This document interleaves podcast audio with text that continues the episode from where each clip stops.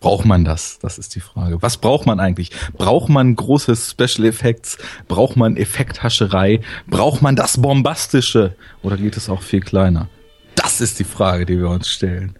Und damit herzlich willkommen zur zweiten Ausgabe der Superhero Unit. Wobei eigentlich, nee, es ist ja die dritte Ausgabe schon, ne? Naja, null ist null, also zwei ist zwei, ist die zweite. Ja. Nullnummern sind null wir machen das genauso wie bei der bei bei bei Comic-Heften. Die wissen auch nie so richtig, wie sie zählen und fangen dann ständig wieder bei eins an und dann geht's wieder von vorne los und ja, wir sind aber auf jeden dann Fall müssen da. Wir uns fragen, dann müssen wir uns fragen, wann wir dann die alternativen Storylines in den Podcast anfangen einzuflechten und wo wir dann ab wann wir Redconning machen und wo wir beginnen dann mit all den Filmen, die wir ausgelassen haben im ersten Run, die alternative Zeitlinie zu schaffen. Genau, das sind dann die Paralleluniversen. Das ist dann genau. Earth 1, Earth 2, das kriegen wir alles hin. Ich sehe schon, die Möglichkeiten sind unausschöpflich. Sehr gut.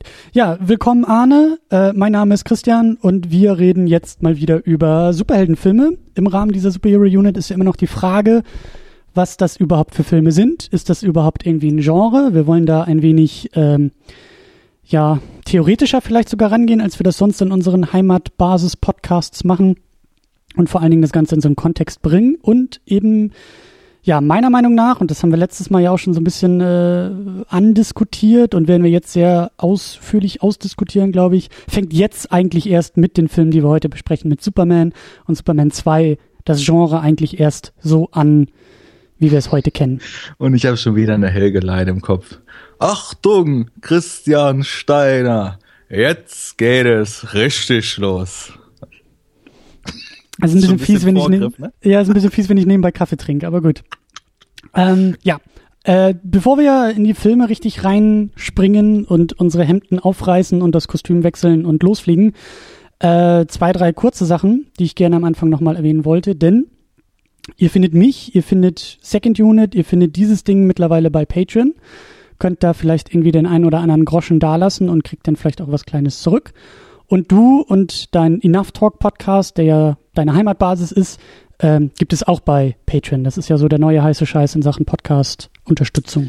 So neu ja eigentlich nicht. Also man hätte schon vor zwei Jahren drauf kommen können. Also weiß ich nicht, bei anderen Kollegen wie Wasting Away oder so höre ich das eigentlich schon immer, dass die von vornherein, seit es sie gibt, auf Patreon gesetzt haben. Unser einer zügelt da ein bisschen nach. Wir haben es auch im Endeffekt eigentlich eher so auf Hörerwunsch eingerichtet und dachten, ja. warum denn nicht? Ja. Und dann angefangen, uns Gedanken zu machen. Aber coole Sache. Vielen Dank auch von dieser Basis jetzt an unsere Hörer, die uns da unterstützen. Cooles Ding. Genau, ich werde das auch nochmal bei uns verlinken und dann äh, findet ihr aber sowieso, wenn ihr Patreon kennt, dann sucht einfach mal nach Enough Talk oder nach Second Unit und dann findet ihr das alles schon. Und wenn wir schon dabei sind, äh, ein wenig Werbung zu machen, in eigener Sache, ich habe nämlich auch, und das passt sogar hier so ein bisschen auf die Diskussion, äh, ich habe nämlich einen kleinen Aufsatz geschrieben über äh, Superman und zwar ganz besonders über den ersten Film und wie da eigentlich das Thema Erziehung äh, in meinen Augen vielleicht sogar die größte Superkraft von allen sein könnte. Ich glaube, das hattest du dir auch so ein bisschen in die Shownotes aufgeschrieben, äh, nämlich diese doppelte Vaterrolle und wie da eben auch Werte vermittelt werden, wie da eine Ethik von zwei Vätern an einen Sohn übertragen wird und wie dieser eine Sohn in Form von Clark Kent und Superman eben beide Wertvorstellungen, Werte äh, Konstrukte eigentlich in sich vereint und dadurch in meinen Augen erst dieser strahlende Held sein kann. Und ähm, den könnt ihr auch nochmal nachlesen. Es ist hier für so ein äh, ähm, Kulturmagazin in, in Berlin. Äh, da habe ich das geschrieben. Ich werde das verlinken. Ähm, das findet ihr alles bei uns bei der superherounit.de. Da muss ich mich auch noch dran gewöhnen. Wir haben eigene Website, wir haben eigenen Feed bei iTunes, wir haben eigene Twitter, eigene Facebook. Wir haben alles jetzt äh, nochmal extra und eigen. Also guckt da mal rein, schaut da mal rein, klickt da mal durch und ähm, genau. Das war's. Also wenn wir da später nochmal drauf eingehen, ich glaube, das wird auch spannend, dann vielleicht äh, in zig Sendungen da dann nochmal auf diesen eventuellen Aufsatz oder die Ergebnisse, die es heute dazu gibt, zurückzublicken, weil es gibt hier nun mal eben auch einen Haufen Superhelden, wo dieses Erziehungsding anders funktioniert hat, also wo Eltern mhm. eventuell gar nicht da sind oder ersetzt wurden oder schwierige Kindheitsverhältnisse mhm. Und so weiter und so fort. Ja, so. Aber heute erstmal. Ja, meine Beobachtung dabei war eigentlich, dass ähm, Superman so einer der wenigen, wenn nicht vielleicht sogar der einzige ist oder der einzig größere äh, Superheld, der zum Helden erzogen wurde. Bei allen Ja. anderen ist es ja immer eher ein, ein traumatisches Erlebnis in der Pubertät, in der Kindheit, so wie bei Batman, ja, die Eltern werden ihm ja irgendwie geraubt und das transformiert er dann erst zu einem Heldenstatus. Ähm, aber bei Superman war das irgendwie alles ein bisschen anders und ähm, das finde ich sehr, sehr spannend und das sehen wir ja auch hier ganz besonders deutlich in dem ersten Film. Und ist in meinen Augen auch einer der Gründe, warum dieser erste Film und auch diese Figur in diesem ersten Film so gut auch funktioniert, wie sie funktioniert. Das tut sie tatsächlich. Für dich war das alles komplett neu, oder? Du kanntest die Filme gar nicht und deine, deine Berührung mit Superman war eigentlich nur durch Man of Steel. Ja, das ist ganz witzig, weil es war jetzt tatsächlich richtig Neulanderkundung für mich. Also ich würde einfach mal sagen, das, was wir da letzten Monat an Superman äh, and the Mole Man, an tatsächlichem Superman in der Sendung hatten, das ist nichts, was man da repräsentativ anführen konnte. Haben wir ja auch rausgearbeitet, dass Ja. man das nicht unbedingt so zu dem Heldenfilm-Kanon oder Superhelden-Genre überhaupt dazuzählen würde, weil das war eine Detective-Story und ja, es, es gab bei mir so in meinem Werdegang als Filmschauer, als Popkultur-affiner Mensch irgendwie immer so eine Barriere zwischen mir und Superman. Das ist gar nichts, wo ich mir so bewusst Gedanken drum gemacht habe, sondern ganz unterbewusst war es immer so, wenn ich gedacht habe, hm, Superman, irgendwie reizt mich das nicht so, weil der kann doch eigentlich alles. Das war so das, was ich wusste und ich fand das irgendwie unspannend. So ein, so ein Held, der alles kann. Ich wusste nicht so richtig, ähm, wo dann da der Reiz ist. Da, da fehlten mir so die Makel. Aber das war auch das Einzige, was ich davon wusste. Ich habe nie die Filme gesehen.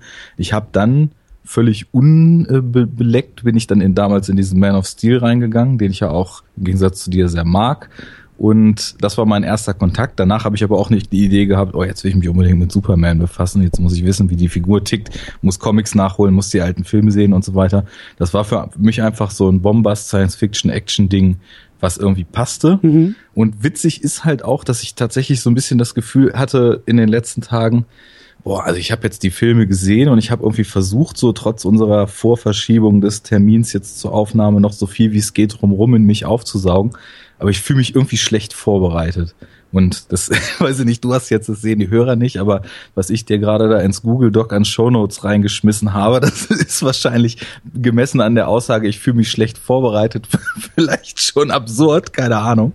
Also das waren ja dann doch eher Romane, als dass man das Gefühl hatte, ich hätte mich mit der Materie nicht beschäftigt. Aber ich glaube einfach, weil Superman was war, was ich immer so von mir gedrängt hatte, was so in meinem Horizont, also mit Batman, Spider-Man und so weiter, hatte ich ja schon erzählt, kein riesen Comicleser oder so gewesen, aber das hat mich irgendwie schon über Jahre begleitet und Superman eben nicht. Mhm. Und da war der Reiz des Neuen Mhm. und äh, ich war sehr gespannt, was da auf mich zukommt, muss ich sagen. Mhm. Also dein Blick ist, glaube ich, auch mehr so auf die, auf die Figur und auf die Filme und meiner ist, glaube ich, mittlerweile viel mehr Meta geworden als, ähm, als vielleicht noch deine Position. Aber das ist, glaube ich, ganz gut. Ich glaube, die Rollen sind gut aufgeteilt. Ähm, und ähm, ja, lass uns doch vielleicht einfach schon mit dem ersten loslegen. Also äh, Superman, der Film, manchmal eben Superman the Movie, aber eigentlich nur Superman von 1978, was ich erstmal ganz, ganz deutlich machen will. 78 ist das Ding rausgekommen, ein Jahr nach Star Wars. Der ist Mhm. produziert worden, während Star Wars produziert wurde. Also Mitte der 70er ging das alles schon los. Das hat alles mehrere Jahre gedauert. So ein Film kommt ja nicht einfach aus dem Nichts. Also das ist schon, finde ich schon spannend, dass das sozusagen so parallel gemacht wurde und beides so in der Luft lag, weil ich finde, dass die beiden Filme doch irgendwie sehr stark ja, so Parallelen irgendwie aufweisen oder so eine nicht gleiche Handschrift, aber irgendwie so, glaube ich, doch Kinder ihrer Zeit sind. Also so dieses, dieser, dieser, dieser noch junge Blockbuster-Ansatz, dieses vielleicht noch gewisse, diese gewisse Naivität, mit der diese Filme gemacht wurden und mit der sie irgendwie auch erzählen und spielen, finde ich bei diesem eben sehr, sehr deutlich und ähm, ja. Ja, und die Top-Notch Special Effects für Ende der 70er. You will ist ja believe a man can fly war die Tagline von dem Film. Äh, ja, fast. Also auch aus heutiger Sicht fast. Ja. ja. Nein, ich finde es äh, also schon mal spannend so mit der Entstehungsdekade und äh, äh, Entstehungsepoche eher, weil es ja noch nicht mal nur so ist, dass die Filme irgendwie so ein bisschen was so das Production Value, die Wirkung und auch ich glaube den Effekt, den sie so beim Zuschauer erzielen wollen, so ein bisschen äh, Brüder im Geiste sind, sondern es gab ja tatsächlich auch personell so gewisse Überlappungen, Ja. Die sich recht markant äußern und die sich, äh, wo ich mir so ein bisschen imaginär selbst auf die Schulter geklopft habe, die sich auch schon, ohne dass man es nachgelesen hat, einfach aufdrängen, mehr oder weniger. Ne? Du also, spielst da deutlich an Richtung John Williams und den Score. Einmal das, ja, ja. aber dann, äh, also das ist ja, der ist ja selbst vom instrumentalen und thematischen Aufbau und vom musikalischen her einfach, da merkst du, den, den hat John Williams irgendwie im gleichen Run geschrieben. Das, die, die ähneln sich ja sogar sehr stark, die Hauptthemen, finde ich. Also es ist mhm. brillant, ohne Frage. Ich würde sogar auch sogar sagen, dass dieser Superman-Score mir noch besser gefällt als der von Star Wars. Also den finde ich tatsächlich so gut, dass ich rein vom musikalischen ausgelöst hier teilweise beim Film auf dem Sofa gechillt habe und einfach dahingeschmolzen bin, weil es so großartige Filmmusik ist, dass man das eigentlich kaum in Worte fassen kann. Da hat sich das Hemd schon von ganz alleine geöffnet. Äh, absolut. Ich, ich wurde immer breiter, mein Hemd wurde immer blauer ja. und ich drohte aus dem Fenster loszustarten, weil gegenüber im Baum gerade eine Katze auf die Rettung wartete. Kenne ich das Problem, ja. Ja, das geht einem ja eigentlich ständig so. Und äh, ja, ist auch witzig, ne? Ich bin, ich bin, glaube ich, ganz gut heute Morgen in Podcast-Stimmung gekommen. Ich habe nämlich beim Frühstück im WDR ein Live-Konzert von John Williams Kompositionen äh, des LA Orchesters im, in der LA Symphonic Hall gesehen. Mhm. Und das war sehr, sehr schön. Da war leider Superman nicht dabei, aber das hat mich schon uh. so ein bisschen in den cineastischen Modus eingegroovt, ne? Sehr gut. Ja. Was ist was ist der zweite Punkt, auf den du? Ach so, ja und du, äh, ich muss den Namen jetzt, ich muss den Namen jetzt mal raussuchen. Wie hieß denn der gute Mann? Es geht um äh, visuelle Designs und Special Effect Designs und so weiter. Und zwar, oh Gott, wo habe ich denn? Namen sind ja so meine Krux, ne? Hier, genau, John Barry, der auch bei Star Wars äh, extrem viel Set-Design, Miniaturendesign und so weiter gemacht hat, mhm. hat auch bei den Sets mitgebastelt und entworfen. Und ja, das ist von der Art her äh, ja auch teilweise genau die Art und Weise, wie eben Star Wars versucht, das Fantastische auf den Schirm zu bringen. Mhm. Die zwei. Beides Johns. Ja, ich würde das eigentlich direkt weiterführen. Ähm, du hast so diesen schönen Satz gesagt, Bruder im Geiste. Äh, ich glaube, Richard Donner war irgendwie auch, äh, wenn man das vielleicht mal so stretchen will, auch irgendwie Bruder im Geiste von George Lucas. Ähm, Richard Donner hat hier Regie geführt, hat zusammen mit Tom Mankiewicz, also er war so sein, sein, sein großer Buddy dabei, die haben irgendwie dann ein Drehbuch oder eine Vorlage genommen von Mario Puzo, der ja vorher der Pate geschrieben hat und eben auch dann, äh, ne, also die Verfilmung, die er so groß eingeschlagen hat. Und ähm, Richard Donner ist, glaube ich, ähnlich liebevoll zu Werke gegangen wie George Lucas mit seinem Ursprungsmaterial. George Lucas hat ja bei Star Wars diese ganzen Serials und Flash Gordon und Science Fiction verwurstet und mit einem großen Fass Liebe überkippt und da was eigenes draus gemacht. Und genauso ist Richard Donner auch an diese Superman äh, Vorlagen gegangen. Er war großer oder ist ja leider verstorben, aber er war großer Comic-Fan äh, der der Superman Comics und ähm, das ist für mich eben auch noch so ein weiteres Argument zu sagen, hier beginnt jetzt auch etwas Neues, weil sein Ansatz, der, ähm, wenn man sich so ein bisschen mit der Produktion auseinandersetzt, eigentlich auch ziemlich äh, legendär ist. Er hat irgendwie dieses Stichwort, und ich werde es jetzt, glaube ich, falsch aussprechen, Verisimilitude benutzt. Also die Wahrheitsnähe war so das Stichwort, was er in großen Lettern in seinem Büro aufgehangen hat, was er allen äh, Setdesignern, was er allen Schauspielern, was er allen am Set eingepflanzt hat. Er hat gesagt, wir wollen hier das Ganze für wahrnehmen. Ja, es ist eben nicht der Batman von 1966, der mit Absurdität arbeitet. Theater of the Absurd war ja das Stichwort bei ähm, Adam West. Davon hat er sich distanziert und hat gesagt, das hier wird jetzt etwas komplett Eigenes. Und so fängt der Film ja auch schon an. Er taucht ja ein, er fängt ja an mit so einem Comicheft, was in schwarz-weiß auf einer kleinen Leinwand, auf, auf einem kleinen Screen irgendwie aufgeblättert wird von einer Kinderhand. Und diese Kinderstimme erzählt ein wenig über diese Filmwelt, in die wir dann eintauchen, der Bildschirm öffnet sich und wir fliegen durchs All. Also allein dieser, dieser, dieser Zugang zu dieser Welt ist eigentlich bezeichnend für das, was Richard Donner davor hatte und was in meinen Augen auch diesen ganzen Film durchzeichnet. Ja, da habe ich aber witzigerweise nicht richtig verstanden, was mir das sagen soll. Also da wird ein Comicbuch aufgeklappt in Schwarz-Weiß. Das wirkt halt total wie eine Reminiszenz an die alten Ursprungstage des Ganzen. Mhm. Und dann entführt es uns eben in diese Filmwelt. Und ich habe eben genau nicht gewusst, will mir das jetzt sagen, guck mal, was wir jetzt hier für irre abgedrehte Fiktion euch auf den Tisch legen? Oder will mir das auf einer Metaebene sagen, das, was hier jetzt folgt, transzendiert dieses fiktionale Comic-Gewand und wird eine Nummer mehr als das, was du dir jetzt erstmal vorstellst, wenn du das Comic siehst? Das konnte ich schon nicht so ganz einschätzen. Für mich, aber für mich klingt das gar nicht so sehr nach einem Widerspruch. Also für mich ist das eher so diese, diese Linse, eher dieser Zugang, eher dieses, wie so eine Art Torbogen, durch den du durchgehst, ja. Also du, du nimmst das Comicheft eben als, als Schlüsselloch, so als Zugang, als Tür. Und mhm. da gehst du halt durch und deswegen finde ich das auch so schön, dass sich diese Leinwand dann auch so öffnet und das Bild halt breiter wird und dann ja schon diese sehr äh, aufwendigen äh, Titelsequenz losgeht mit der Schrift, die einem entgegengeflogen kommt und es geht irgendwie mit dem Flug durchs Weltall Richtung Krypton. Also dieser, dieser Zugang ist halt einfach ein, also für mich ist das irgendwie so ein, ein Hinweis von, ja, wir wissen, woher das kommt. Comics sind so eine Sache für Kinder und schon immer für Kinder gewesen. Aber wir ziehen hier die Leinwand auf, wir machen das Ganze größer und wir, wir, wir, wir betrachten das auch alles als eine größere mythologische Geschichte als das, was diese, in Anführungszeichen, Schundhefte für Kinder eigentlich sind. Und ja, es geht ja auch wort, also wortwörtlich über dem Heft oder links von dem Recht und rechts von dem Heft sogar ein Vorhang auf. Ja. Oder? Ja. ja. Und der erste Satz, der auch gesagt wird, dann in der Filmwelt von Joel in, auf Krypton. Ist, ja, der ist This super. is no fantasy. No product of childish imagination. Ja. So, und das ist, glaube ich, auch ein ganz deutlicher, eine ganz deutliche Ansage an uns, ans Publikum.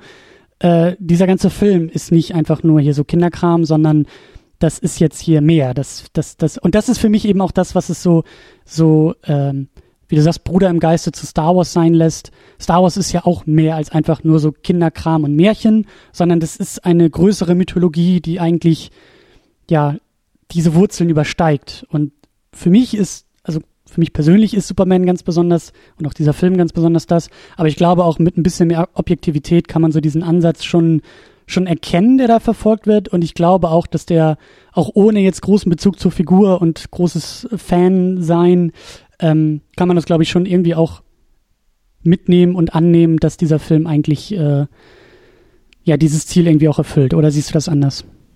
Nee, ich, ich finde das eigentlich wunderbar, wie du das jetzt beschrieben hast, weil, also zum einen sagt ja auch dieser ganze Ansatz, jetzt vor allem mit dem Eröffnungssatz macht das auch alles ziemlich Sinn, und der ganze Ansatz sagt ja auch was Schönes aus über den Mindstate, der eben so vorher herrschte, dass man eben also quasi in der Pflicht ist, wenn man jetzt sowas wie einen Superman-Film machen wollte, Ende der 70er, ganz klar zu formulieren, passt mal auf, das soll jetzt hier nicht das sein, was ihr wahrscheinlich denkt, dass es werden wird. Ja. Das wird jetzt hier was anderes. Und so vielleicht im Vorfeld eben, also durch diesen ersten Satz, da passiert ja auch immer viel unterbewusst, wenn man sowas hört als Zuschauer, dann eben auch schon die Erwartungshaltung des Zuschauers eben weg von Campy Batman und äh, Anti-High-Spray, weg von ja. äh, all solchem Kram zu bringen. Und weißt du, hm? Ja, ja, sag. Was, was ganz wichtig dabei ist, und dann äh, gehen wir, glaube ich, auch schon mal über zum, zum Casting. Ähm, dieser Satz wird von Marlon Brando gesagt. Marlon Brando, ja. der vom Paten kommt, ja, der einfach der größte seiner Zeit und besonders auch dieser Zeit ist.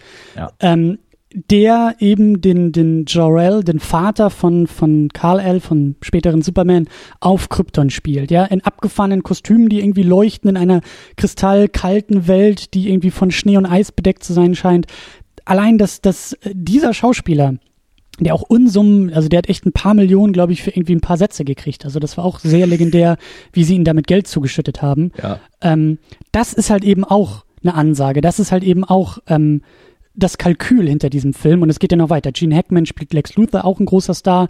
Äh, Christopher Reeve, ein Unbekannter, der Superman und Clark Kent spielt, der vorher vom Theater kam.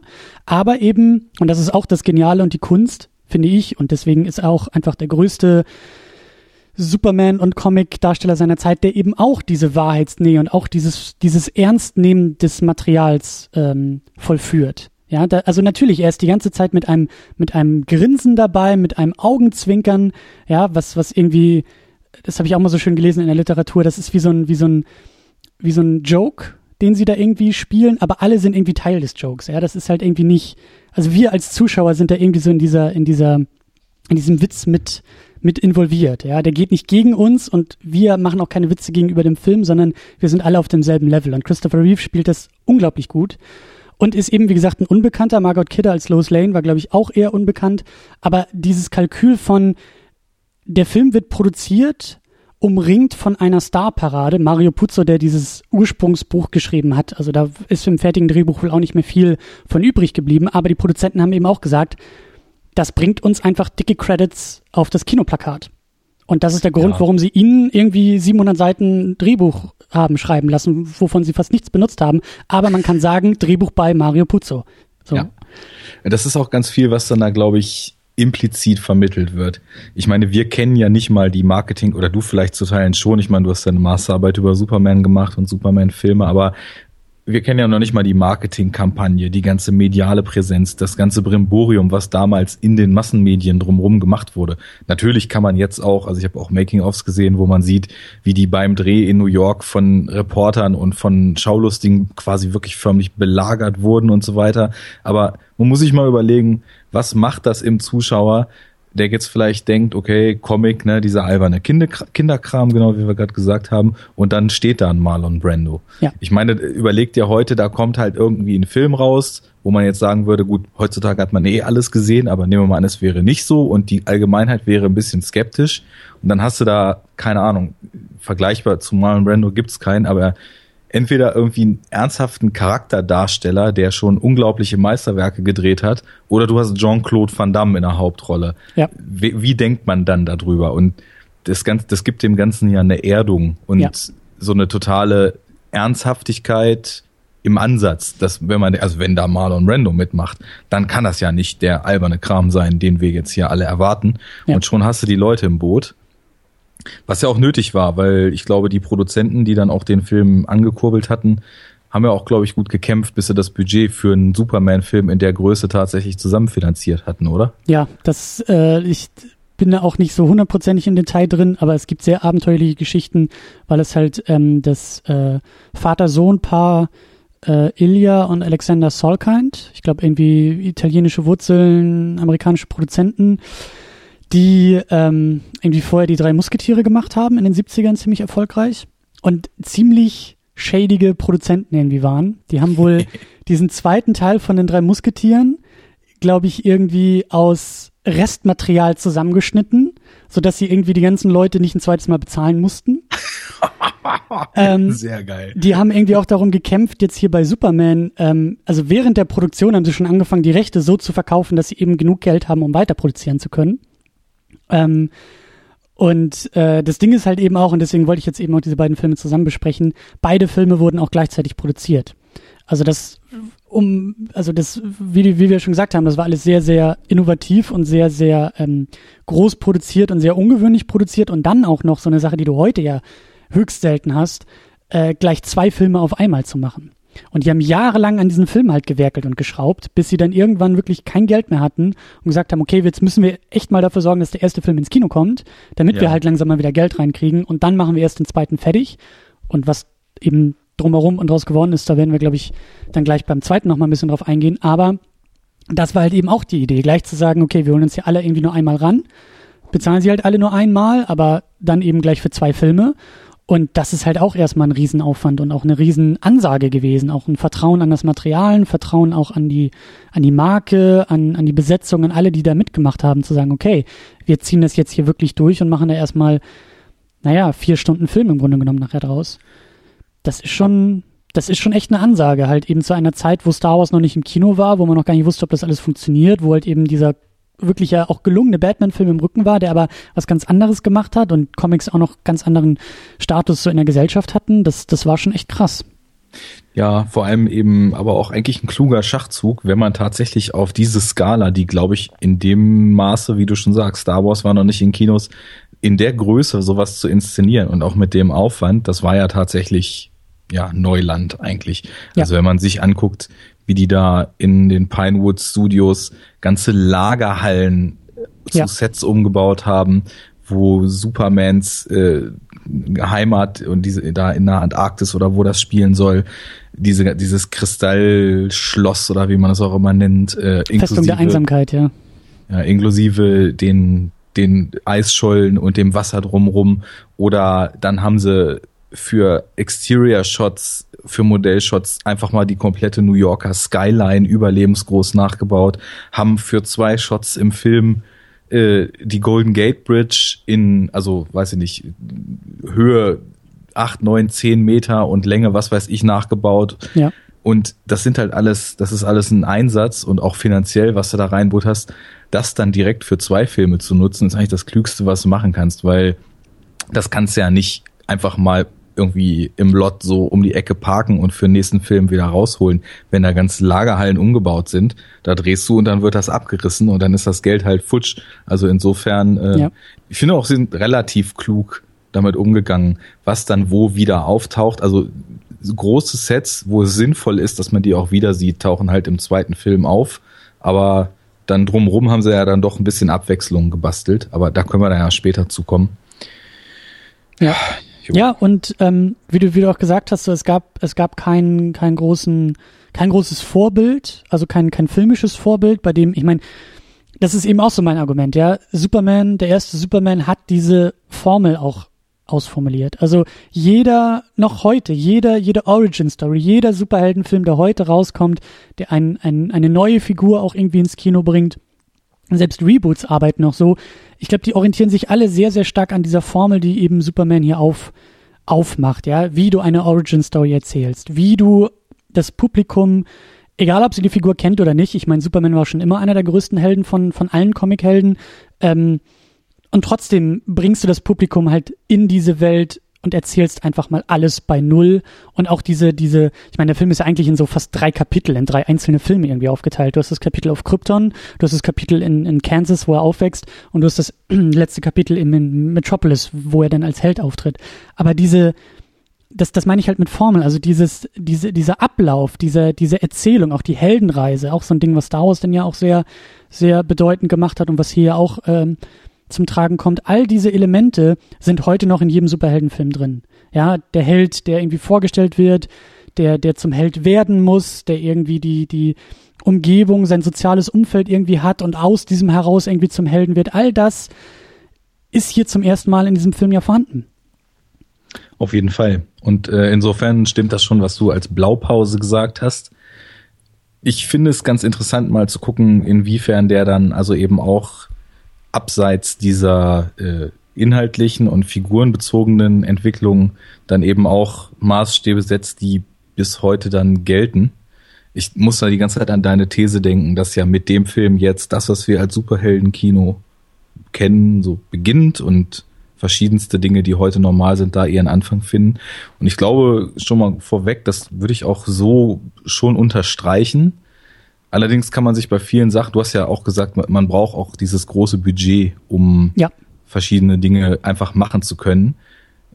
Ohne Frage, das, was der Film macht, das braucht Budget und gerade wenn man sich dann eben mal Making-ofs oder Ausschnitte aus der Produktion anguckt, wie wir eben schon gesagt hatten, allein was da an Modellarbeit gemacht wurden, wie man dann die Menschen dazu bringt zu glauben, mhm. that a man can fly. Da haben sie ja selbst eigene Kameras entwickelt, die irgendwie frei durch die Studios auch mitschweben konnten, frei drehbar waren und währenddessen irgendwie noch eine Hintergrundprojektion ja. selber abgefeuert haben. All solche Sachen, das kostet natürlich mega Kohle. Und das fand ich übrigens auch mit den Kameras sehr interessant, weil ich meine, das nächste Mal, dass wir den Fall hatten, dass eigene Kameras für den Dreh eines Films entwickelt wurden, war dann halt aber da. Und ich meine, aber da, was man von dem Film nun auch hält, ist definitiv auch ein Werk, was ja, in der Umsetzung und in der Technik her und auch wieder völlig egal, was man von der 3D-Technik, die daraus dann eben losgetreten wurde, hält, trotzdem was Visionäres in sich hatte. Also ja. man kann da Cameron nicht vorwerfen, dass er lustlos irgendwas runtergekurbelt hatte und dann ist es halt nur so 0815 Blockbuster, sondern der war ja auch Jahre in der Entwicklung und hatte eben auch diesen Punkt, dass was ganz Neues gemacht werden sollte, dafür sogar neue Technik entwickelt wurde. Und dass das dann eben für Superman vorher auch der Fall war, um eben diese Illusion zu erzeugen, weil man nicht, wie man das zum Beispiel in Star Wars sieht, wo natürlich total schöne Raumschiffmodelle und so durchs Weltall fliegen, aber das sind eben Modelle. Und hier musste man ja nun die Illusion erzeugen, dass ein Schauspieler der nicht eine Puppe an einem Seil ist, sondern ein echter Mensch, der sich ja. in der Luft dynamisch bewegen kann und so weiter, ja. dass der eben durchs Bild fliegt. Und erinnere dich zurück an den Superman, den wir vorher gesehen haben. Ich meine, gut, da liegen irgendwie mehr als äh, 20 Jahre dazwischen. Aber da war es ja auch noch ein Riesenproblem. Da ist auf einmal der Film eben in, in, äh, in, in den Cartoon-Modus umgeschwenkt und hat in Zeichentrick, in kurzen Shots gezeigt, wie Superman durch die Gegend fliegt und jemanden ja. rettet, weil es einfach nicht anders ging. Shot. Ja. Ne? Und, und auch die Serie, die danach kam, die da mit Trampolin irgendwie gearbeitet hat und halt immer noch drumherum tricksen musste, um die eigentlichen äh, Spezialeffekte und eigentlichen Spezialkräfte auch dieser Figur zeigen zu können. Und hier hat man eben ja auch schon mit diesem Marketing, auch schon mit diesem sehr selbstbewussten Satz auf dem, auf dem ersten Kinoplakat einfach gesagt, okay, jetzt machen wir es mal richtig. Ja. Und da muss ich aber jetzt noch nicht mal bis zu diesem Superman-Film von 25 Jahre früher zurückdenken. Da reicht es ein Jahr zurückzugehen und sich diesen Spider-Man-Film, den wir letztes Mal besprochen haben, halt ja. anzugucken, wo halt überhaupt nichts mit You will actually believe uh, a man could swing in the streets of New York ist, sondern wo halt ab und zu aus 300 Meter Entfernung gefilmt ist, wie ein Stuntman an einem Seil eine Etage weiter tiefer im Haus landet. Ja. Und das war's. Und äh, die, die Skala, auf der das jetzt hier stattfindet, ist natürlich immens größer. Also ja. da liegen tatsächlich Welten zwischen und auch wenn ich nach wie vor, glaube ich, dazu stehe, dass das, was ich über Batman letztes Mal im Fazit gesagt habe, dass der nämlich schon vieles auch in sich trägt, was man so vom Superheldenfilm heute kennt, nur eben auf einem kleineren Rahmen noch. Also ich würde den halt trotzdem nach wie vor dazu zählen, aber da liegen halt trotzdem Welten. Also in Batman war irgendwie das Highlight, wenn Robin Kopf über einer Hubschrauberleiter hängt oder Batman und dann von Robin irgendwas gereicht kriegt. Und hier sind halt also wirklich, das ist Blockbuster-Kino, wie wir das jetzt kennen, was da so seinen Ursprung auch mitnimmt. Ja.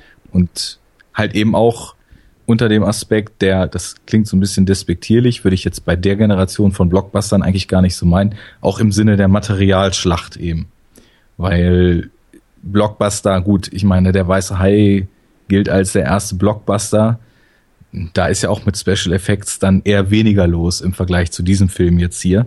Aber dieses große Action-Blockbuster-Kino, Action-Sci-Fi, Städte sind in Gefahr, die Welt ist in Bedrohung, ein Held tut dieses oder jenes, um sie zu retten. Ich glaube schon, dass das echt interessant ist, den Film so mit Star Wars in einen Topf zu werfen und zu sagen, hier geht's los, dass Illusionen plötzlich in einem Maße geschaffen wurden und von den Menschen natürlich auch angenommen wurden, sonst wären die Filme nicht so erfolgreich gewesen, ja. das eben vorher nicht da war. Da hast du schon in deinen Grundthesen definitiv recht gehabt.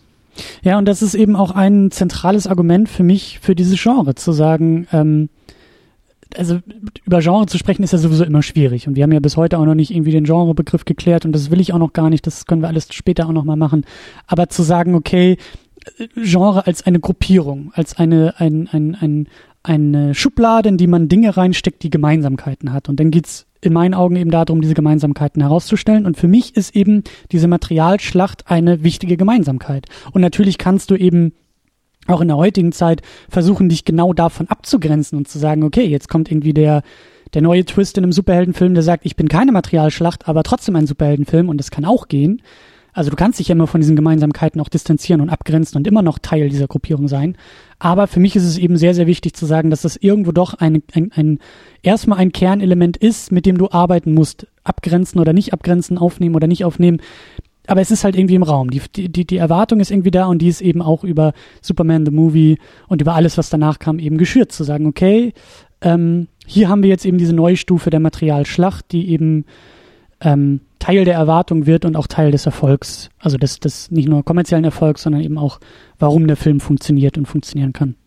Also ich glaube, ich würde da zu großen Teilen mitgehen, aber diverse Denkimpulse vielleicht auch nochmal in den Raum werfen, weil ich bin ja so jemand, dem gerade das Blockbuster-Kino heutiger Tage eigentlich durchweg zu viel ist. Also mir mhm. sind zu viel Explosionen, zu viel Action-Set-Pieces, zu wenig dazwischen. Das kommt auch noch dazu. Ja. Aber ich habe es ja gemerkt, dass selbst in also handwerklich unfassbar gut gemachter Action ich recht schnell aussteige, wenn mir nur Action vorgesetzt wird, weil das ist natürlich ist das alles Geschmackssache, aber nur laut, nur brachial, nur Explosion, das funktioniert halt nicht. Und deswegen gucke ich eigentlich immer recht kritisch drauf und frage mich, wie viel davon braucht es eigentlich wirklich?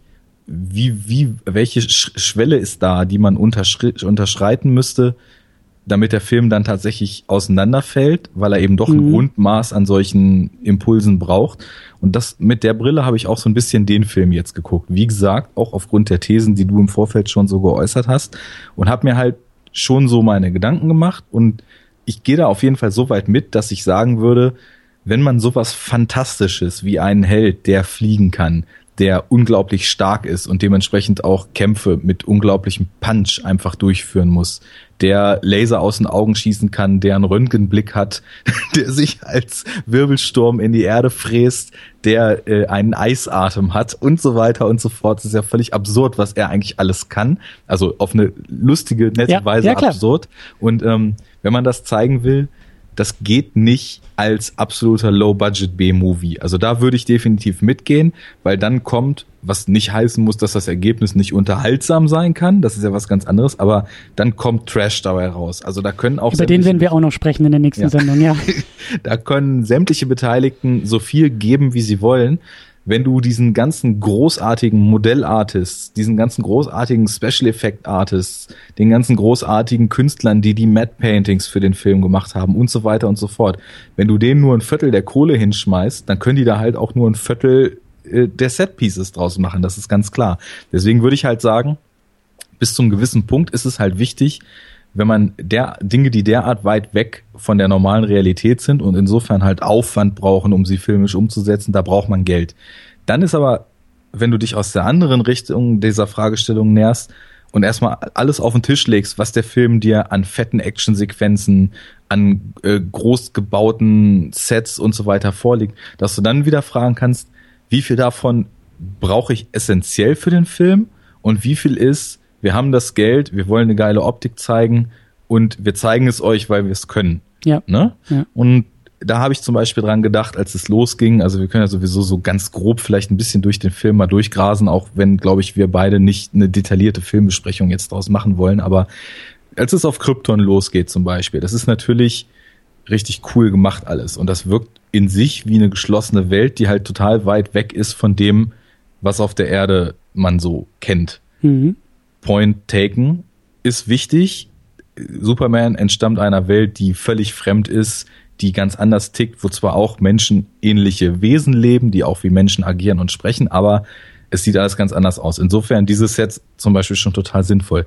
Dann kommt aber der nächste Punkt, als dann, äh, was ich auch witzig fand, weil ich kannte ja gerade, wie gesagt, bis jetzt nur Man of Steel und mir ist halt auch aufgefallen, wie viel Man of Steel tatsächlich dann auch wieder aufgreift in ja. der Origin und in so diversen Ding. Also da, der hält sich dann doch schon relativ nah an diesen alten Filmen auch, wo dann wieder der nächste Punkt wäre, wo sind da die konkreten Comic-Vorlagen? Das müssen wir jetzt aber hier nicht machen.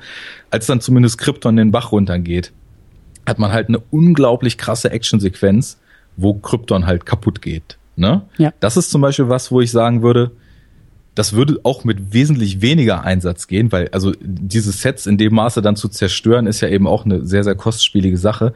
Da würde mir aus meiner persönlichen filmischen Präferenz zum Beispiel nichts fehlen, wenn das viel, viel einfacher gemacht werden würde, weil für mich muss einfach nur klar werden, okay, der Planet ist futsch. Ne? Da kann ich vorher natürlich fünf Minuten lang sehen, wie den Leuten ihre Kristalldächer über dem Kopf zusammenbrechen, wie Massenpanik ausbricht. Das sah auch alles gut aus, ne? ohne Frage. Also ich fand so die totalen über Krypton fand ich nicht so gelungen. Das sah auch so im Vergleich zu den Star Wars Sachen, wenn ich da so an den Todesstern zum Beispiel denke, den äh, die die X-Wings überfliegen und so im direkten Vergleich finde ich das Star Wars gelungener. Die ganzen Sachen, wo man dann tatsächlich in seinem Blickwinkel so auf menschlicher Ebene ist, also wo dann die Schauspieler auf Krypton agieren und so, da sah es alles super aus. Vor allem auch, ich nenne es jetzt mal, die Wohnung von Jor-El und so weiter, ne, wo diese runden Säulen, die mit diesen Leuchtfeldern durchsetzt waren und so, es war super gemacht. Es hätte aber auch, es wäre auch gegangen, wenn da nicht ein Riesenabriss passiert, sondern wenn man das UFO wegschickt, blöd gesagt, die Kamera anfängt zu wackeln, ein Erdbeben simuliert, man schneidet in Space und der Planet explodiert da hinten. Ne? Mhm. Und das ist immer so, da muss man so austarieren. Das ist halt, glaube ich, auch einfach total eine Geschmacksfrage. Wenn man gern solche großen, ich nenne das jetzt mal Katastrophenszenarien sieht, dann ist es natürlich auch total cool, dass sowas im Film ist. Und dann geht es eben auch nur, wenn das Geld da ist. Ähm, wenn man sagt, okay, ich das gibt mir jetzt nicht den riesigen Mehrwert, dann wäre das zum Beispiel was, was man auch für weniger Geld machen könnte. Und das kommt ab und zu später eben auch noch, äh, dass so Szenen sind, wo ich mir denke, die sind cool so, wie sie sind. Und gemessen am Handwerk ist das top umgesetzt. Es würde aber nicht maßgeblich was fehlen, wenn man etwas weniger aufgetragen hätte und dementsprechend dann auch an Budget etwas weniger hätte reinfeuern müssen. Trotzdem, die Grundthese stimmt, man braucht da Geld für. Also es wäre vielleicht mit zwei Dritteln des Geldes auch gegangen, aber ich glaube mit viel weniger nicht, weil das, was der Film für Entscheidungen trifft, das sind größtenteils richtige Entscheidungen. Also ich habe den sehr gern gesehen, den ersten, muss ich sagen, hat mir viel Spaß gemacht. Das freut mich schon mal, das ist schon mal richtige Antwort. Ja, ach, weißt du, das ist so, das ist so die Art von klassischen Hollywood-Kino, ja. der ich nichts vorwerfen kann und will. Ja. Also das, das, äh, der, da ist die richtige Einstellung und das macht bei mir für einen Film unheimlich viel aus. Das, du, da musst, du musst das Gefühl haben, die Leute, die den Film gemacht haben, die sind mit der richtigen Einstellung dabei. Und das war ja. schön, was du vorhin gesagt hast. Es ist ein Gag, aber alle machen mit und ja. ich als Zuschauer mache auch mit. Ja. Und deswegen habe ich einfach eine gute Zeit, wenn ich den Film sehe, ohne da groß rum dran kritisieren zu wollen und zu können. Das macht einfach Spaß im Paket. Und, und das, das ist auch ein schöner Vergleich nochmal zu Batman. Ich glaube, bei Batman ist eben die Absurdität größer und auch dieser, dieser Gag ist eigentlich, äh, hattest du das, glaube ich, sogar erwähnt, dass die, dass die Produzenten von dem Batman eigentlich gar nichts mit Comics am Hut hatten und das alles auch eher ein bisschen albern und auch so ein bisschen vielleicht sogar abgewertet haben und deshalb so diese Absurdität hochgedreht haben. Und hier ist es halt eben anders. Und das ist, aber der entscheidende Punkt ist eben, äh, es macht immer noch Spaß. Es ist immer noch Jahrzehnte vor Christopher Nolan und vor diesem Dark Turn, den man ja vielleicht irgendwie so auch im, im Kino dann feststellen kann. Es ist halt einfach ein großer, großer Haufen Spaß und äh, ja, und wie du auch gesagt hast, es ist halt eben auch entscheidend, dass die Leute, die den Film gemacht haben, und das ist halt immer noch so, das ist heute noch so, bei Blockbuster-Filmen und bei allem, was irgendwie aus Hollywood rauskommt, was auch nicht Blockbuster ist und was auch gar nichts mit Superhelden zu tun hat, du merkst einfach, ob ein Film mit Liebe gemacht wurde oder aus Auftragsarbeit heraus. Definitiv. Und das wird uns auch noch durch diesen Kanon, den wir hier aufstellen werden, des Öfteren begleiten, dass wir einfach auf Filme stoßen werden, bei denen wir uns auch fragen werden, wer hat diesen Film eigentlich gemacht? Also warum wurde das gemacht? Was, was soll das? Niemand hatte Bock drauf und das siehst du und das merkst du und du hast als Zuschauer auch keinen Bock mehr drauf. Und hier ist es halt eben noch, auch wie du sagst, eine ganz andere Zeit, auch in Hollywood und auch nur so ein, ein, ja, die Blütezeit, die, die, die Entstehungszeit dieser, dieser Blockbuster und dieser, dieser großen Produktion. Aber genau, lass uns noch mal ein bisschen, lass uns doch mal wieder ein bisschen zurück äh, in den Inhalt.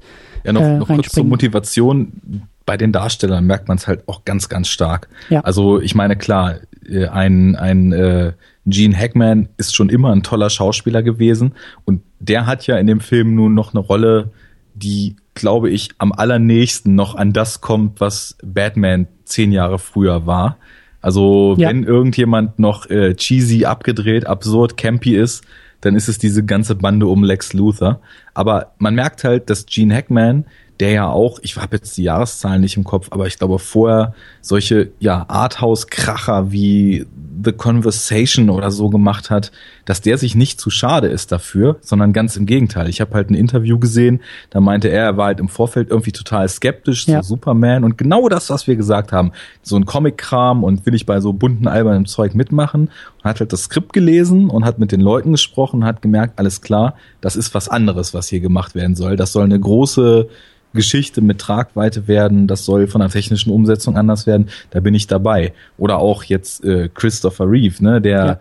irgendwie sich von vornherein gedacht hat, dass das soll alles irgendwie glaubhaft sein, der sich zu dünn gefühlt hat und in einem extra dicken Pullover zum Casting gegangen ist, um breiter zu wirken und sich dann halt tatsächlich auch so, wie man das heute kennt. Ja. Und vielleicht ist das auch was, was so aus der Zeit jetzt stammt und heute für, für, für Filme sehr gängig geworden ist, dass sich eben auch Schauspieler in den körperlichen Shape bringen, um eine Rolle trimmen zu können. Ich meine, Christian, ja. Christian Bale, der als Batman immer aussieht, als ob er sich gerade irgendwie auf Bodybuilding Championships vorbereitet. Ja, guck dir Henry Cavill in Man of Steel an. Also das ja. ist, das ist schon, also Superman trifft es sehr, sehr gut, wie sein Körper aussieht. Ja. Also das ist schon und fast nicht mehr menschlich. Das hat Christopher Reeve halt im Vorfeld dann auch, also ob er es losgetreten hat, keine Ahnung. Ich meine, Method Acting äh, gab es auch vorher schon und äh, Pumpen für eine Rolle ist jetzt nicht unbedingt Method Acting, aber er hat gesagt, ja. er, hat, er hat sich gesagt, ich, ich will in den Mind State dieser Rolle kommen und ich fühle mich ganz einfach für jemanden, der so eine Power hat und so eine Macht hat, zu slim und ist halt ins Gym gegangen über Monate und hat Workout gemacht, um halt einfach breiter zu werden. Und ich finde auch, ich muss sagen, natürlich sind wir heutzutage wesentlich krassere Muskelpakete gewohnt, als es damals der Fall war. Du hast gerade äh, Henry Cavill eben als bestmögliches Beispiel eigentlich genannt, aber trotzdem hat er für 78, das sage ich jetzt, setze ich jetzt mal in Häkchen, aber einfach weil damals so ja. der typische Männertyp noch anders gewesen ist, hat er einfach eine mächtige Physis in seinem Cape und in seinem Kostüm. Er ist auch, glaube ich, recht groß, ne? Und ja. der wirkt schon imposant, finde ich. Und das ist total witzig, weil dieses Superman-Kostüm halt, das ist, das Kostüm ist so das, das Comichafteste an der ganzen Sache noch, aber er wirkt halt trotzdem nicht albern da drin, sondern er wirkt ja. halt sympathisch und, und nett da drin, ne? Und, und da muss ich jetzt echt mal, da kommen mir die Tränen als Fanboy, wenn ich an dieses Bild denke, wie er, also die Freudentränen, wie er in diesem Kostüm auftritt, weil das ist halt wirklich, das es ist, es ist so schwer zu beschreiben, weil das halt so schwer analytisch festzustellen ist. Aber in dem Moment, wo er, und da ist auch diese, da springen wir jetzt vielleicht ein bisschen stark in der Handlung, aber wo er das erste Mal in Metropolis auftritt und eben Lois Lane rettet, wie sich das natürlich gehört, und diesen Helikopter rettet und dann auf dieses Dach fliegt und das alles absetzt und vor ihr steht und sie fragt ja auch mit ihren großen Augen, who are you? Und er grinst ihr an und sagt, a friend und fliegt davon. Und dieses Bild, dieser Auftritt, auch dieses, Tragen des Kostüms, dieses, dieses, auch das Wirken im Kostüm, das ist einfach großartig. Und das ist für mich, also, du brauchst eigentlich fast gar keinen, gar keinen Ausschnitt aus diesem Film sehen, um, um zu fragen, ob er funktioniert. Du musst dir einfach nur ein Standbild angucken, wie Christopher Reeve in diesem Kostüm dasteht und sagen, ja, natürlich ist, das ist Superman. Da, da, da gibt es keine Zweifel. Da gibt es gar keinen, gar keinen, das kannst du in meinen Augen nicht kritisieren, weil das ist einfach perfekt. Und, und, und das meine ich halt eben auch, wie du sagst, das Mindset, aber eben auch die Herangehensweise von, von Christopher Reeve.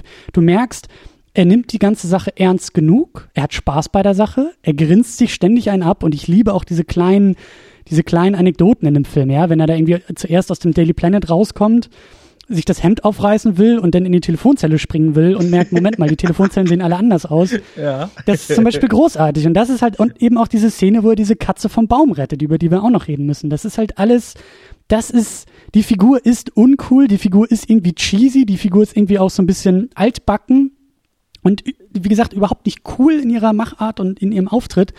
Aber Christopher Reeve schafft es halt irgendwie, das alles so zusammenzuführen und auch so selbstbewusst und auch so so sicher und authentisch rüberzubringen. Und das ist für mich eben auch das Entscheidende, während halt Adam West mit seinem Batman, und es ist keine Kritik an dem Film, das ist nur eine Feststellung, während er ja immer auch mit diesem, mit diesem Image spielt, mit dem Kostüm spielt, mit dieser ganzen, der ganze Film, die ganze Erzählung spielt ja eben mit der Absurdität dahinter. Und die tritt hier bei Superman stark zurück. Sie wird nie vergessen, dass es absurd ist. Das ist wichtig. Aber das es wird, wird halt vergessen, ja. Genau, es wird halt runter gedreht und es wird halt sozusagen das Märchenhafte, das Mythische, das, das Naive wird halt eben vorangetragen und gesagt, okay, wir nehmen das Ganze so ernst, wie wir es können.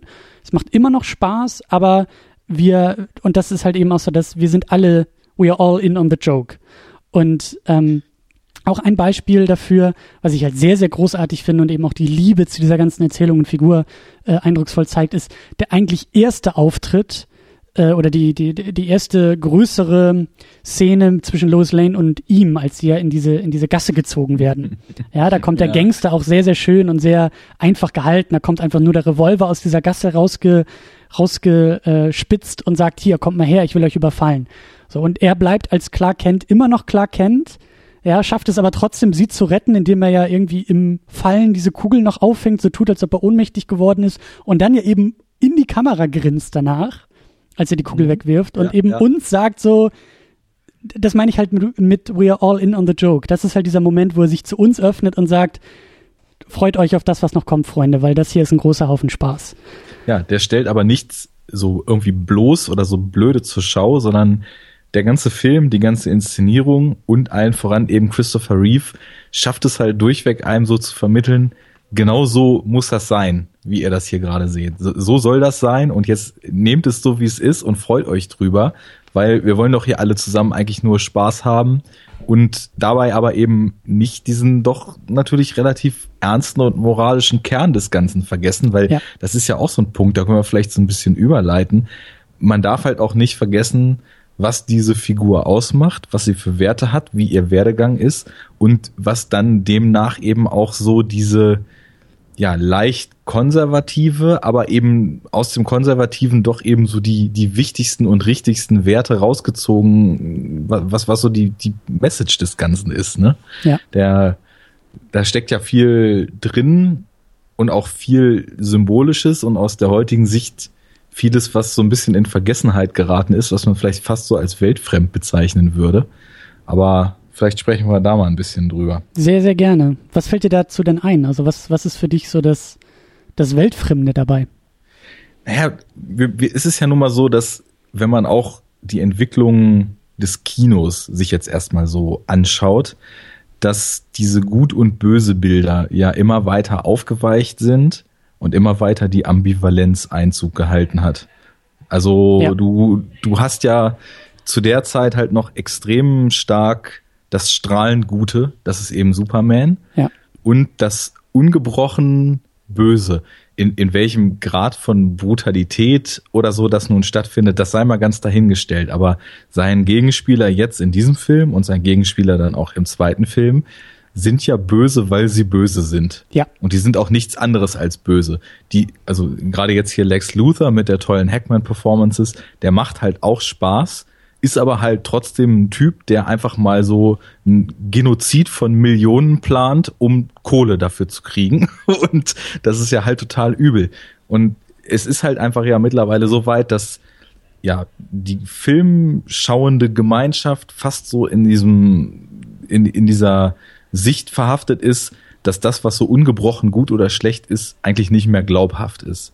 So, ja, und ja. da ist natürlich Superman der krasse Kontrast zu, weil er ist, er ist moralisch geeicht durch seine zwei Väter. Also ich, ich kann ja mal so ein bisschen aus meiner Warte jetzt einfach mal so ausführen, wie ich ihn empfunden habe. Also ja. er ist definitiv motiviert, das stimmt schon, weil er wird halt äh, von dem einen Vater, das, da hätte ich mir vielleicht sogar, wenn ich jetzt am Film mal so ein bisschen rumkritisieren wollen würde, was ich ja eigentlich vorhin gesagt hatte, was ich nicht will, aber ich hätte gern vielleicht noch die eine oder andere Szene mehr mit seinem äh, weltlichen Vater gesehen, weil das war dann doch recht wenig. Ne? Man sieht ja eigentlich nur, zumindest in der Kinoversion, ich weiß nicht, wie es in der Extended ist, wie die Eltern ihn finden, nachdem er mit seinem kleinen UFO abgestürzt ist. Und dann ist er eigentlich Cut und er ist schon in der Highschool und wird halt so ein bisschen gebullied, aber macht sich so einen Spaß daraus, aufgrund seiner Fähigkeiten, diese anderen Highschool-Schüler dann in ihre Schranken zu verweisen. Und dann sagt sein Vater ihm ja eigentlich nur einmal, also das ist die nächste Szene mit ihm, ja, äh, du könntest den zeigen, aber lass das mal. Es hat einen Grund, dass du die hast und den wirst du in deinem Leben schon noch finden. Und dann kriegt er einen Herzinfarkt und stirbt. Ne? Natürlich, also da bin ich halt so jemand, man merkt in dieser Szene, die haben ein gutes Verhältnis miteinander. Und ich, ich muss natürlich nicht die ganze Jugend sehen. Ich kann das ja einfach aus dem, was ich sehe, rückführen und glaube das trotzdem. Ne? Also ich, das wird ja häufig kritisiert. Ich glaube diese emotionale Be Beziehung nicht, weil ich habe da zu wenig Szenen gesehen und so weiter. Sehe ich nicht so. Trotzdem fand ich die Chemie schön und dachte mir so ein, zwei Szenen vorher, das wäre vielleicht auch noch mal ganz nett gewesen. Nichtsdestotrotz, also sein Vater stirbt und er macht sich dann ja auch Vorwürfe, dass er diese ganze Kraft hat und trotzdem ist sein Vater gestorben und er konnte den nicht retten. Das ist ja schon mal eine starke Motivation Nummer eins. Also er hat das Gefühl, er hat es einmal nicht geschafft, seine übermenschlichen Kräfte dazu zu nutzen, um eine Person zu retten, die ihm wichtig ist. So, das vermerken wir dann mal so im Hinterkopf. Darf ich da kurz einhaken? Ja, klar, klar, sehr gerne. Ähm, ich ich höre dir, ich hör dir gerne zu. Ich, ich will da, ich will da, glaube ich, nur anmerken, ich glaube nicht, dass der Tod des Vaters, also ich habe das nicht ganz so als traumatisches Erlebnis gedeutet. Also das ist halt eben für mich nicht so wie bei Batman oder wie bei Spider-Man ganz besonders, wo, wo der Onkel denn stirbt und da ja auch irgendwie so die Grenzen der eigenen Fähigkeiten aufgemacht werden. Also für mich ist das, glaube ich, also er wird nicht Superman, weil sein Vater gestorben ist.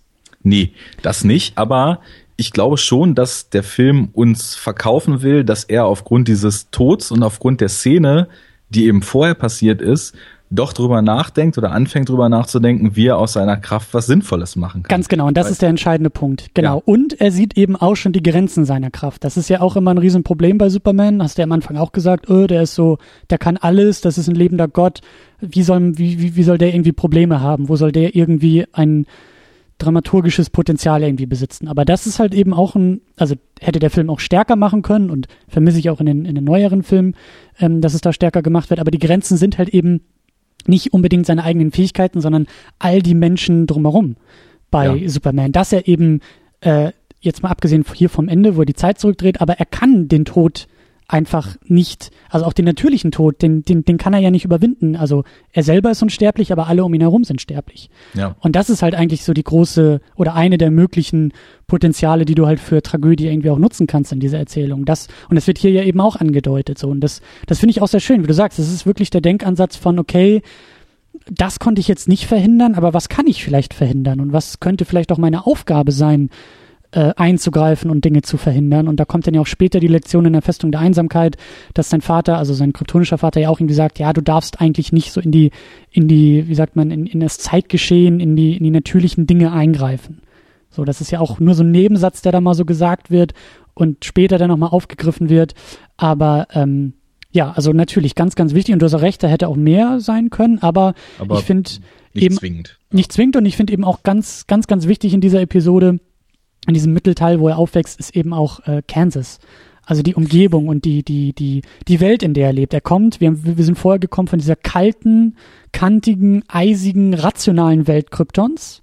Ja, selbst, selbst da irgendwie die, die Gerichtsurteile sind sehr rational formuliert. Äh, äh, sein Vater ist, ist ein sehr rationaler Mensch, der eben aus einer Rationalität auch seinen Sohn weggibt, so nach dem Motto, naja, das, also, ne, die Mutter ist ja die emotionale, die sagt, oh, was wird nur aus unserem Sohn? Und er sagt, nein, das wird alles schon und bla bla bla. Und dann kommen wir eben nach Kansas, wo, wo das Leben einfach herrscht, ja. Sonne, Grün, Pflanzen, natürlich auch das konservative Amerika, ja, die, die kennst, die halt äh, den, den äh, das Raumschiff finden, wahrscheinlich weil sie auf dem Weg zur Kirche sind oder von der Kirche kommen und all solche, solche Elemente gibt es da ja eben auch. Aber das eben, also für mich funktioniert eben dieses Kapitel auch ganz besonders über das Setting und vielleicht nachrangiger eher über die Figuren, die da auftauchen, aber ja. Ja, das in Kanada gedrehte Kansas, ne? ja, aber es funktioniert halt, ne? Also Total. Die das Lichtstrahlen. Ist ja wie schönster Midwest. Genau ja, also es, ne, auch aus der Szenenanordnung wird mir halt auch genau das schon so ganz gut vermittelt, wo der Film dahin will. Und ich finde es auch ganz gut, dass du, der sich dann schon so länger mit der Materie befasst hat, auch sagt, ja, da, genau das soll es sein. Also er zelebriert seine Kräfte just for fun was ihm eigentlich gar nichts bringt, außer irgendwie so ein bisschen zu ärgern und merkt dann, da sind die Grenzen im Persönlichen. Und während wir da sogar drüber gesprochen haben, hat sich für mich, glaube ich, vielleicht auch partiell schon so eine große Frage, die ich mir zur Figur Superman immer gestellt habe, nämlich warum eigentlich diese Clark Kent Identität? Aber wir haben ja gerade gesagt, es geht ihm irgendwie um die Liebsten und er kann die mit seinen Kräften nicht beschützen.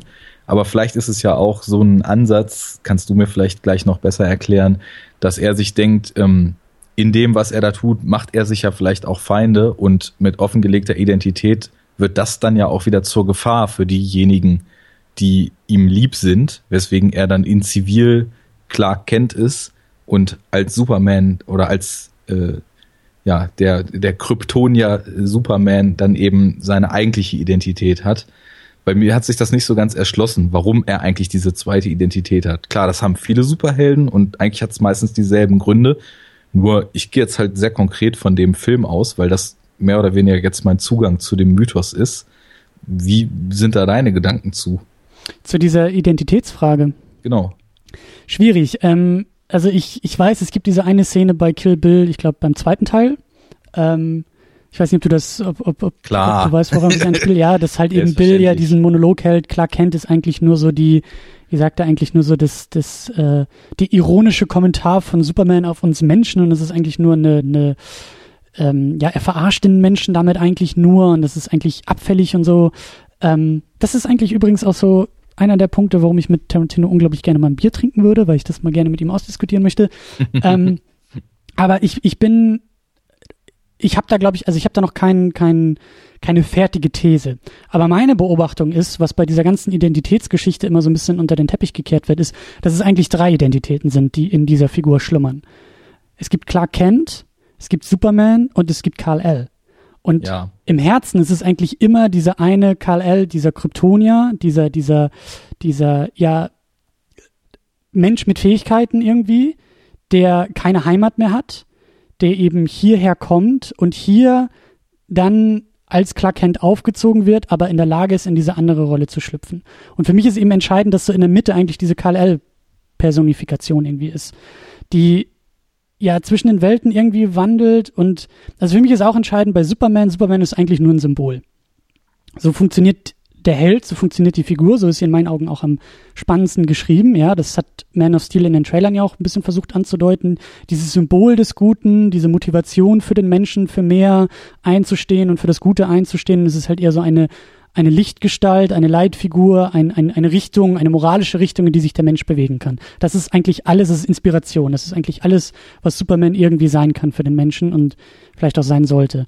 Und Clark Kent ist eigentlich, also ich glaube nicht, dass sich da irgendwas irgendwie, also klar, er verstellt sich irgendwie schon, aber ich glaube, es ist irgendwie auch so, beide Identitäten sind schon sehr, sehr wichtig und sehr, sehr sinnvoll, weil das ist ja auch, das wird, glaube ich, auch hier in dem ersten Film schon angedeutet, er kann als Superman ja auch nicht sämtliche Probleme der Menschheit abnehmen. Er kann punktuell eingreifen und damit eben Inspiration sein und damit eben auch ähm, Wertevermittlung irgendwie äh, symbolisieren, ja, also das, das Falsche ins Richtige umwandeln, aber er kann ja eben nicht überall ständig zur gleichen Zeit sein. Was ich zum Beispiel auch spannend eigentlich finde für, für Erzählung. Ich weiß nicht, wie es in den Comics gemacht wird, aber so diese, diese, dieses Was wäre wenn, eine Welt, in der Superman einfach alltäglich ist und ich glaube, das gibt's auch irgendwo so in Comics, wo, wo, wo die Leute sich einfach ständig aus irgendwelchen Fenstern stürzen, weil sie wissen, sie werden ja eh gerettet. Ja, ja. Also das eigentlich ist aber auch eine interessante Frage, die aus dem Ganzen resultiert. Das war ja zum Beispiel auch in meinen Punkten, die ich mir dann im Nachhinein so notiert habe, was da an Fragen eigentlich so für mich draus entsteht, ein ganz maßgebliches Ding. Weil du hast jetzt eben sehr schön eigentlich das zusammengefasst, wie ich Superman jetzt eben auch empfunden habe. Er ist ein Symbol. Er ist ein Symbol für das, was eigentlich jeder Mensch sich wünscht. Genau, der, der Freund, der zur Stelle ist, wenn es nicht läuft, die Rettung, die kommt, wenn die Situation auswegslos erscheint und die nicht rational erklärbar einfach zack auf Knopfdruck da ist. Also das Gute, was auf Knopfdruck ins Leben Einzug hält, wenn man es braucht. So, das ist Superman, ne? Ja. Nur genau das, was du eben gesagt hast, dieser, diese, dieser Symbolcharakter, der wird wunderbar dargestellt, wenn er den Juwelendieb äh, aus der aus der Bank rauszerrt und dem ja. Kopf mit den mit den Worten Confession frees the mind. They say so you should listen to this guy vorsetzt. Oder äh, die Katze. wenn er die Katze rettet genau. Das sind so diese Symbolgeschichten und die funktionieren natürlich um ein Gefühl dafür zu kriegen was soll dieser Held eigentlich darstellen? Total gut kritisch wird's meiner Meinung nach, wenn der Film dann nämlich das tut später und andere Filme dann es ja auch noch tun, was eben, eben nun mal mittlerweile auch äh, absolut etabliertes Mittel des Superhelden-Blockbusters ist, nämlich die Bedrohung, die der Menschheit, äh, die die Menschheit gegenübersteht, auf ein globales Level erhebt und plötzlich dafür sorgt, dass in einem Moment unheimlich viele Menschen durch eine bedrohende Instanz, seien es nun Luthers Raketen oder im zweiten Teil eben Sott und seine Schergen. Mhm. Die Bedrohung ist da, Superman muss sie retten und das ist der Punkt, wo halt dieses Konstrukt, was erstmal so aufgebaut wurde, in sich zusammenbricht. Teilweise, weil ich meine, wir sehen halt Superman, der Raketen jagt, sich aber trotzdem, und das muss die Figur, so wie sie etabliert ist, machen, der trotzdem noch am Wegesrand irgendwie Leute aus brennenden Autos rettet und äh, mhm. vom zusammenstürzenden Damm runterfischt. Aber das ist vielleicht auch so ein bisschen zu rationaler Ansatz zu der ganzen Geschichte, aber dennoch habe ich diese Gedanken einfach gedacht, der im Gegenzug dann aber eventuell wichtige Zeit verschenkt, um Millionen auf einmal zu retten, weil diese Rakete nun irgendwo einschlägt, die er nicht mehr aufhalten kann. Und da das ist genauso diese Sicht, wo man vielleicht auch heutzutage so ein bisschen zynischer geworden ist als in den ursprünglichen Tagen, wo so eine Figur entwickelt wurde. Heutzutage würde man sowas halt rational entscheiden und würde sagen, natürlich ist es klar, dass diese eine Person auf den Damm nun mal leider draufgehen muss, wenn Millionen andere durch den verhinderten Raketeneinschlag gerettet werden kann. Und genauso tickt er eben nicht. Er Ja. ist derjenige, der Ja. Das Schlechte, was am Wegesrand passiert, nicht einfach passieren lassen kann, sondern es verhindern muss. Ja. Das ist einfach so, für mich wirkt das, als ob es in ihm so ein Grundbedürfnis ist, fast wie ein Urinstinkt, den er halt einfach nicht auslassen kann. Ja. Nur, das, also das Symbolische daran gefällt mir total gut, weil Respekt ist nun mal irgendwie Respekt vor den Menschen, vor Mitmenschen, Respekt auch erstmal ohne äh, im Vorfeld zu verurteilen oder so vor jedem Menschen, ist leider was, was durch gesellschaftliche Entwicklung etc. sehr, sehr stark in den Hintergrund gerückt ist. Und das finde ich sehr schade. Insofern ist diese Symbolkraft, die Superman ausstrahlt, was total Gutes. Das sind eigentlich, und auch wenn es ja, wir sind mittlerweile schon so zynisch, dass ich finde, dass diese Werte schon so ein bisschen angestaubt wirken. Wenn man sich aber mal Gedanken darüber macht, was sie eigentlich vermitteln, dann ist es eher traurig, dass sie es sind, weil Ja. wir alle wollen ja eigentlich gut miteinander umgehen. Und da ist eher, also wenn man das, das gute Miteinander umgehen, sich respektvoll behandeln, sich achten, füreinander einspringen, wenn man das wirklich aufs absolute Destillat zusammenkocht, das ist dann das, was bei ihm rauskommt. Nur aus erzählerischer Sicht entstehen da für mich irgendwie Probleme draus, die so aus unserer heute vielleicht etwas zynisch gewordenen Weltsicht nicht so ganz aufgehen.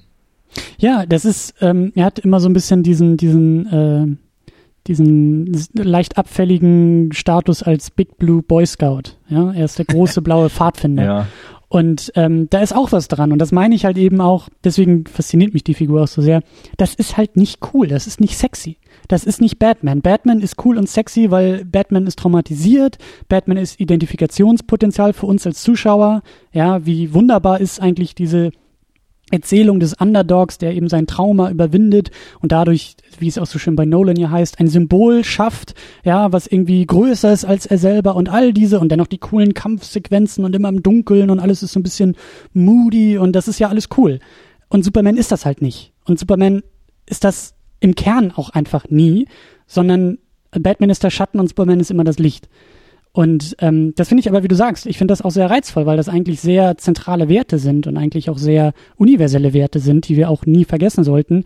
Aber das führt eben dazu, dass es unglaublich schwer ist, diese Figur auch irgendwie interessant zu schreiben. Und das hast du in den Comics halt auch. Also Ja. da irgendwie die guten Comics rauszugreifen, ist gar nicht mal so schwer, weil es einfach gar nicht so viele gibt. Und äh, ja, ist, ist, ist halt Ist so, einfach ja. so. Ist, ist wirklich so. Und äh, mit die besten sind eigentlich immer irgendwelche Origin-Stories, weil die kannst du irgendwie zum 30. Mal erzählen und einen neuen Twist irgendwie da reinfügen und schon ist es irgendwie spannend und, und interessant. Aber so dieser, dieser sozusagen der Alltag von Superman ist eigentlich mit das Unspannendste. Entweder ist es spannend, wie er Superman wird, oder es ist spannend, wie er stirbt, oder wie irgendwas Großes passiert und er am Ende irgendwie seine Erzählung ist, aber so dieser Mittelteil der Erzählung ist eigentlich immer schwierig bei Superman. Aber ähm, ja, du, du, du, du hast da schon recht. Und was ich eben Ja. auch interessant finde hierbei, ähm, der Film hat ja ordentlich äh, auch heute noch einstecken müssen für dieses Ende, ja, für diese Möglichkeit, dass Superman die Zeit zurückdreht, was Ja. lustigerweise auch ursprünglich das Ende des zweiten Teils sein sollte. Also das ist eigentlich äh, diese, dieses, das Ende dieses Double Features im Grunde genommen. Aber weil man eben dann den ersten schneller ins Kino bringen äh, wollte und musste, hat man das Ende des zweiten Teils in den ersten verpackt und hatte dann noch das Problem, für den zweiten Teil einfach kein Ende mehr zu haben. Aber Wobei ich aber sagen muss, also ich finde, dass, obwohl ich den zweiten Teil schwächer fand als den ersten, dem, da, fehl, kommen wir dann gleich zu, da fehlte mir so ein bisschen Linie. Aber ich finde, wie es aufgelöst ist und wie er, der gottgleich, äh, mit gottgleichen Kräften ausgestattete Superman, diese ebenfalls mit gottgleichen Kräften ausgestatteten Villains besiegt, fand ich, ist verdient, wie der Film es macht und ist gut, äh, also baut gut auf dem auf, was der Film uns vorsetzt, auch wenn er sich vorher schon selbst widersprochen hat. Aber das führt er wenigstens konsequent weiter. Hm. Wohingegen dieses um die Welt fliegen, um die Zeit zurückzudrehen, ist, glaube ich, das problematischste, was ich aus seinen Kräften überhaupt so sehen und würde. jetzt, und jetzt, jetzt erzähle ich dir, warum ich das sehr, sehr großartig finde. Weil, Ja, bin ich gespannt. Ja, pass auf, pass auf. Äh, das, das, ich weiß nicht, ob du mitgehen wirst, aber ich finde sehr, sehr interessant, dass Superman, der, ohne jetzt auf Nietzsche anzuspielen oder auf die Nazis anzuspielen, aber diese, diese Übermensch-Konzeption, ja, das ist ja auch der Name, Superman, Mhm. der moralisch über uns steht, der physisch über uns steht, dann in der Lage ist, als er in seiner eigenen Erzählung an seine eigenen Grenzen gerät, nämlich er scheitert, Lois Lane stirbt. Er schafft es zwar mit Mühe und Not, da diese, diese eine Rakete zu entschärfen, aber eben nicht die zweite. Das Erdbeben passiert. Er schafft es einfach nicht. Er scheitert. Ja, eine Sache, die andere Helden fast im Alltag schon irgendwie äh, haben. Batman, Spider-Man, die, die, die, die haben viel mehr Struggle in ihrem Heldendasein als eben Superman.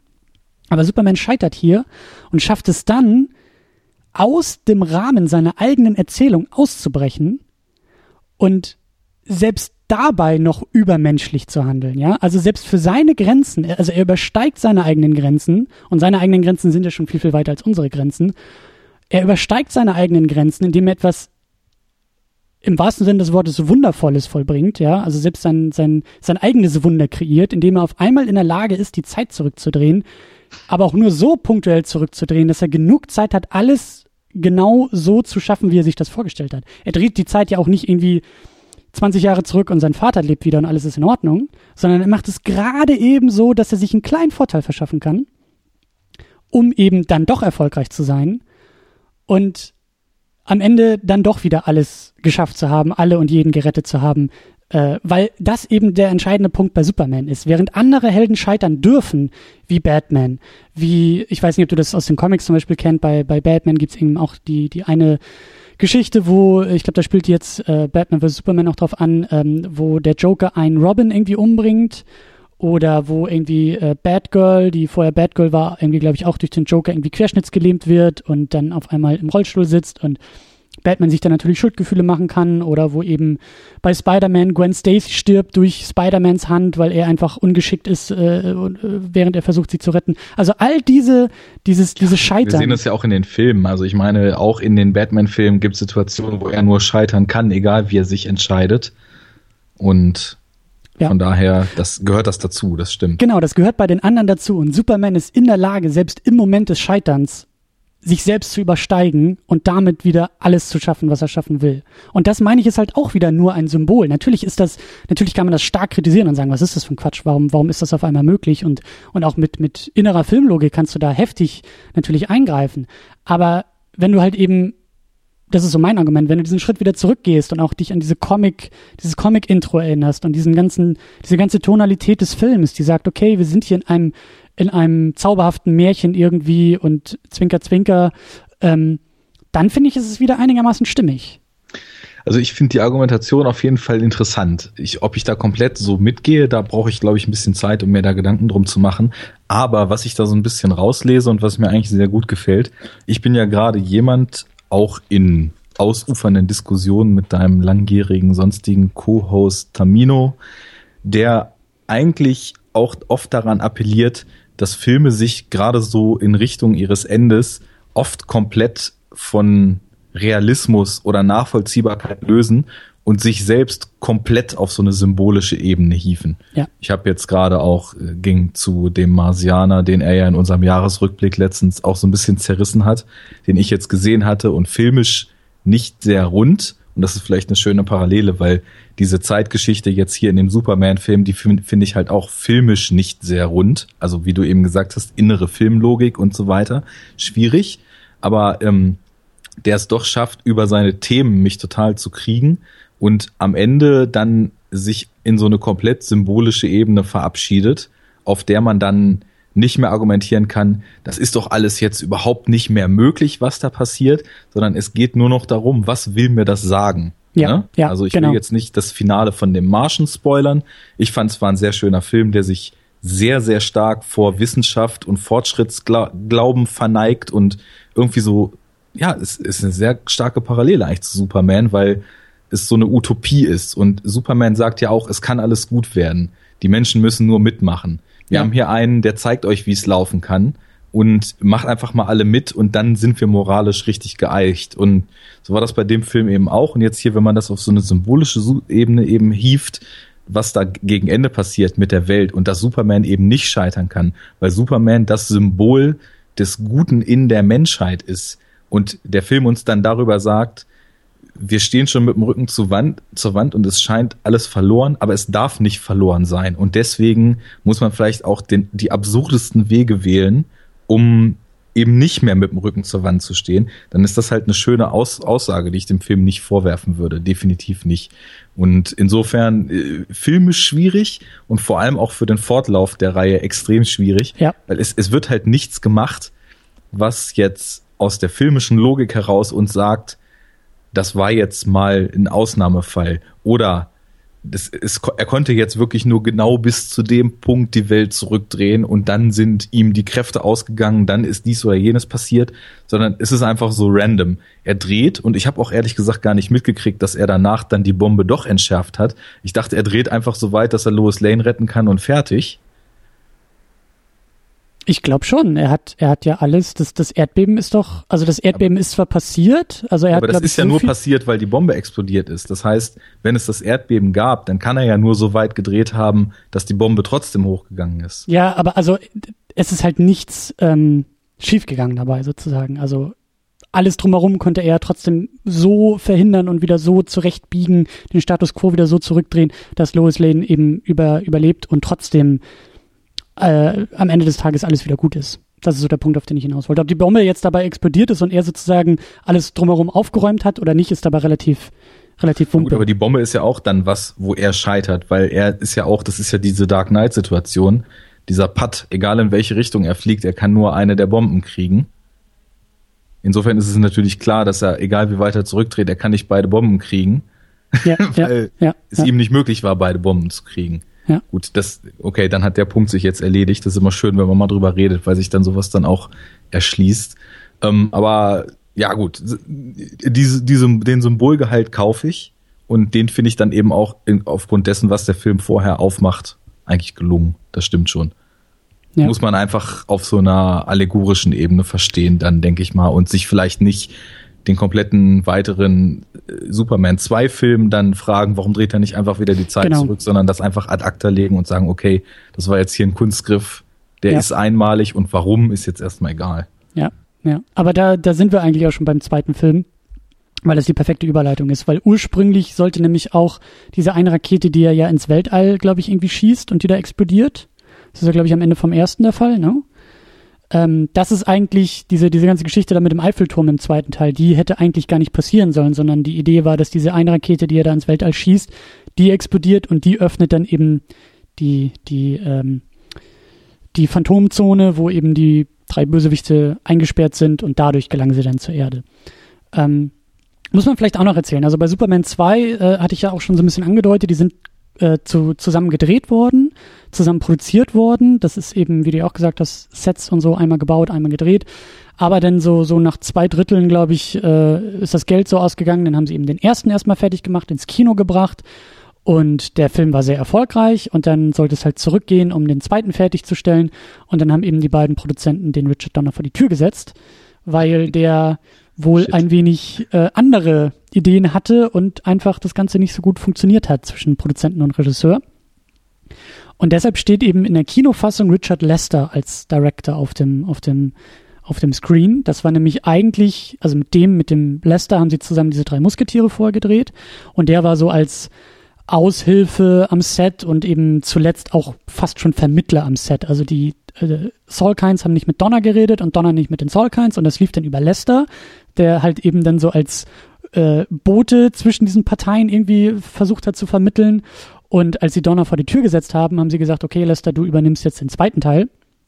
Und da gibt's halt sehr, sehr viele Legenden drum, wie viel tatsächlich fertig gedreht war für den zweiten Teil. Da gibt's so Gerüchte von rund 75, 80 Prozent waren eigentlich schon dafür fertig gedreht und damit Lester als Director aber irgendwie draufstehen darf, muss er irgendwie noch mehr drehen, so dass mindestens 50 Prozent von ihm gemacht wurden. Und dann gab es halt ordentlich Reshoots und sehr, sehr turbulent diese ganze Produktion, aber ähm, es stimmt, dass eben sehr, sehr viel verändert wurde in dieser ursprünglichen Idee des zweiten Teils. Und zum einen der Anfang, die Nummer da mit dem Eiffelturm und ich glaube auch das Finale, diese ganzen Slapstick-Elemente, wenn da irgendwie die Passanten von den äh, Kryptoniern drangsaliert werden, so das ist auch alles eher die Handschrift von Lester. Ähm, wer sich das genauer angucken will, da äh, gibt es eben auch eine Schnittfassung noch von Richard Donner vom zweiten Teil, die versucht hat, so viel wie möglich zu restaurieren. Die kam 2006 raus, die auch sehr, sehr empfehlenswert ist, aber eher so als ja, filmgeschichtliche Kuriosität interessant ist. ähm, und da gab es dann eben auch zum Beispiel, äh, weil, weil Marlon Brando irgendwie zu viel Geld haben wollte, er sollte eigentlich im zweiten Teil auch nochmal auftauchen, äh, haben sie das eben so umgeschrieben, dass eben die Mutter von äh, Karl L. eben mit ihm kommuniziert, wenn er sich da die Kräfte irgendwie entnehmen lassen will, äh, gespielt von Susan, Susanna York. Und ähm, also da gab es dann halt auch noch mehr Änderungen. Das ist auch spannend in der Donner-Fassung zu sehen, wie eigentlich Marlon Brando da mit seinem Sohn äh, diskutiert und wie das alles irgendwie verläuft und auch die Art und Weise, wie Lois Lane rausfindet, dass er Superman ist, ist eine ganz andere. Also sehr, sehr viele Änderungen, aber ja, die Kinofassung war trotzdem groß produziert, sehr, sehr erfolgreich und auch sehr, sehr, sehr actionreich. Fast schon mehr, glaube ich, auch als der erste Teil. Da fliegen auch mehr die Auf Fäuste. Auf jeden Fall. Also typisches Sequelitis liegt davor, finde ich. Wobei ich das noch gar nicht mal so schlimm finde. Also klar, Terence Stamp als General Zod ist auch ähm, maßgebend hier in diesem Film. Also wir haben einen ganz anderen äh, Gegenspieler, einen ganz anderen Erzfeind, während es eben, also klar, äh, Lex Luthor taucht auch wieder auf, aber wir haben jetzt eben diesen, diesen gespiegelten Erzfeind, auch so ein Motiv, was wir eigentlich in fast jedem oder in vielen neuen ähm, Comic-Verfilmungen auch wiedersehen. Ja, denk nur an Iron Man, falls du den ersten gesehen hast. Das ja, die nicht alle. Ein so ein Punkt, den, den Termino auch zu Recht immer aufregt, ist so dieses, der Gegenspieler, der eigentlich genau das gleiche Kostüm, genau die gleichen Fähigkeiten, genau die gleichen Kräfte hat wie der Held, nur halt irgendwie böse ist. Ja, so dieser, dieser böse Iron Man im ersten Teil, irgendwie der böse Ant-Man in, in Ant-Man und der, der, was gibt's da noch? General Zod auch bei Man of Steel, ja, der die gleichen Fähigkeiten hat wie Superman. Also immer so dieses, und das ist halt zentral, finde ich auch für, für das Genre sozusagen, der gespiegelte Erzfeind. Lois, ähm, Lex Luthor und Superman sind sozusagen Gegenspieler auf einem Spektrum, ja, Physis versus ja, Rationalität im Grunde genommen. Und eine andere Alternative dazu ist eben das gespiegelte, ja, der gespiegelte Erzfeind, der eben die gleichen Fähigkeiten, das gleiche Potenzial wie der Held hat, aber aufgrund widriger Umstände sich dafür entscheidet, eben böse zu werden.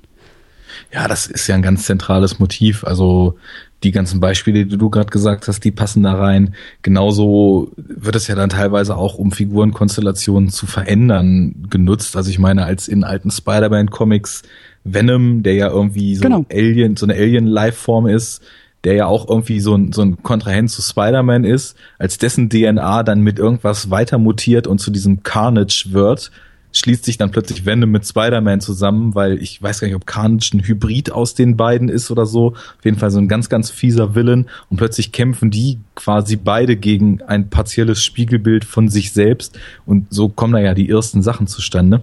Ich muss aber noch mal ein Stückchen zurückrudern weil ich es total stark finde, wie diese gesamte Superman-Produktion, und damit meine ich jetzt das Gesamtpaket Superman the Movie und Superman 2, schon so unheimlich viele Sachen in sich trägt, die heute eben auch bezeichnend sind für das, was wir mit großen Blockbustern und eben auch großen Superhelden-Blockbustern assoziieren. Also wir haben ja vorhin schon die ganzen Geschichten gehabt von, man holt sich Schauspieler mit Gravitas, um den ganzen jetzt ja. in dicke Häkchen gesetzten seriösen Anstrich zu geben die Hauptdarsteller bereiten sich physisch in einer gewissen Art und Weise vor, um den Helden dann auch die entsprechende Präsenz zu geben. Und hier haben wir ja jetzt total schön das Beispiel, was eben auch in jüngster Vergangenheit wieder passiert war. es sind nun mal richtig fette Studio- und Produzentenfilme, die von Produzentenseite gepusht und geregelt werden. Kreative Freiheit, geht nur so weit, wie die Produ Produzenten sagen, das ist okay. Und genauso wie Richard Donner da rausgebeutet wurde, weil er andere Vorstellungen hat, haben wir das ja gerade erlebt, dass Edgar Wright bei Ant-Man rausgeflogen ist, weil ja. der andere Vorstellungen hatte und eben nicht diesem von den Produzenten eben auch partiell, würde ich jetzt sagen, damals, wobei hast ja schon gesagt, das waren schon eher so die Ratten, ne? Also die, die haben natürlich primär so ihre kommerzielle Verwertbarkeit im Sinn und wenn dann auch noch ein guter Film bei rauskommt, ist okay, aber Hauptsache es bringt Geld. Das ist damals halt größtenteils ganz gut geglückt, heute nicht unbedingt, aber ist sehr bezeichnend, dass eben auch aufgrund dessen, was wir vorhin schon so ein bisschen besprochen hatten, dass eben so großes Budget da reinfließt, das muss sich halt amortisieren und das möglichst schnell und möglichst in einem Maße, dass man die Fortsetzung eigentlich auch gleich schon mit drin hat, wenn der Debütfilm im Kino gelaufen ist. Also es ist auch eine schöne Parallele, weil diese Steuerung von oben ist halt einfach in der Wertigkeitsklasse rein finanziell etwas, was wahrscheinlich kaum zu umgehen ist. Es, ja. es ginge anders, aber. Ja, was, es, es sind halt keine Autorenfilme. Es sind halt keine, oder selten, ja. Ich bin gespannt, ob wir da irgendwie äh, äh, auch nochmal irgendwie vielleicht Exemplare finden werden, gerade so kleinere Indie-Produktionen, die halt vielleicht auch nicht in diesen bekannten Comicwelten spielen. Aber stimmt schon, das ist, äh, du sagst, es sind Produzentenfilme, ist eigentlich auch ein, ein guter Hinweis. Ähm, weil ich dachte zum Beispiel, also für, müsste man auch nochmal diskutieren, aber ich glaube, dass wir heute eher bei so Studiofilmen dann doch angekommen sind. Also ja, Superman 1 und Superman 2 sind Produzentenfilme. Da war eben nicht das Studio im Rücken, das gesagt hat, okay, wir haben ja diese Superman-Lizenz, die muss jetzt mal Geld drucken, wir bringen die ins Kino, sondern es waren explizit diese beiden Produzenten, die dann zu DC Comics gegangen sind, zu Warner Brothers gegangen sind und gesagt haben, hey, holt, also wir kaufen uns die Lizenz, wir bringen das ins Kino, das ist unser Ding. Und das war eben auch lange Zeit deren Ding, bevor das dann wieder zurück zum Studio gewandert ist. Und heute sind wir ja eher in dieser Konstellation, also ganz besonders bei DC. Ich weiß gar nicht, ob die eben starke Produzenten jetzt in ihrem neuen filmischen Universum haben. Äh, bei Marvel haben wir eben diesen Kevin Feige, der eben bei allen mitproduziert und sehr stark involviert ist. Also da könnte man vielleicht eher das Würde Argument noch sagen. bringen. Marvel und Kevin Feige kann man ja kaum trennen. Ja, aber, aber es ist schon, es ist schon, guck, guck dir so Sachen an, eben wie, wie bei Fox mit X-Men, Fantastic Four, jetzt Deadpool. Das ist schon eher ein, ein, ein studiogetriebenes Filmuniversum und ein studiogetriebener Umgang. Genauso äh, Spider-Man bei Sony ist, glaube ich, auch eher studiogetrieben als jetzt Produzentengetrieben beziehungsweise eben Autorgetrieben. Aber ähm, du hast schon recht, also Absolut. also auch Studios ja. haben Lizenzen. Ich meine, Spider-Man, die Reboots sind ja dann schon fast nur noch entstanden, damit die Lizenz nicht ausläuft. Ja. Genauso wie es, glaube ich, mit Fantastic Four ja jetzt auch schon wieder der Fall gewesen ist. Ja. Ja, das, aber ist halt auch die Frage, inwiefern lässt sich ja. mit derart großer finanzieller Aufwendigkeit dann eben diese kreative Vision aus Anzugträgersicht vereinen. Ich bin ja jemand, der sagt, dass etwas, was eine kreative Stimme in sich trägt und ein Risiko eingeht, definitiv also spätestens im Heimvideomarkt das reinholt, was es vielleicht in der Kinoauswertung verloren hat, weil wir hören es doch überall, die Leute sehnen sich ja eigentlich danach, dass mal etwas aus dieser mittlerweile aufgekommenen Uniformiertheit ausbricht. Ja. Ja. Naja. Gut, das äh, so viel dann erstmal zu den Parallelen mit, mit neueren Superheldenfilmen.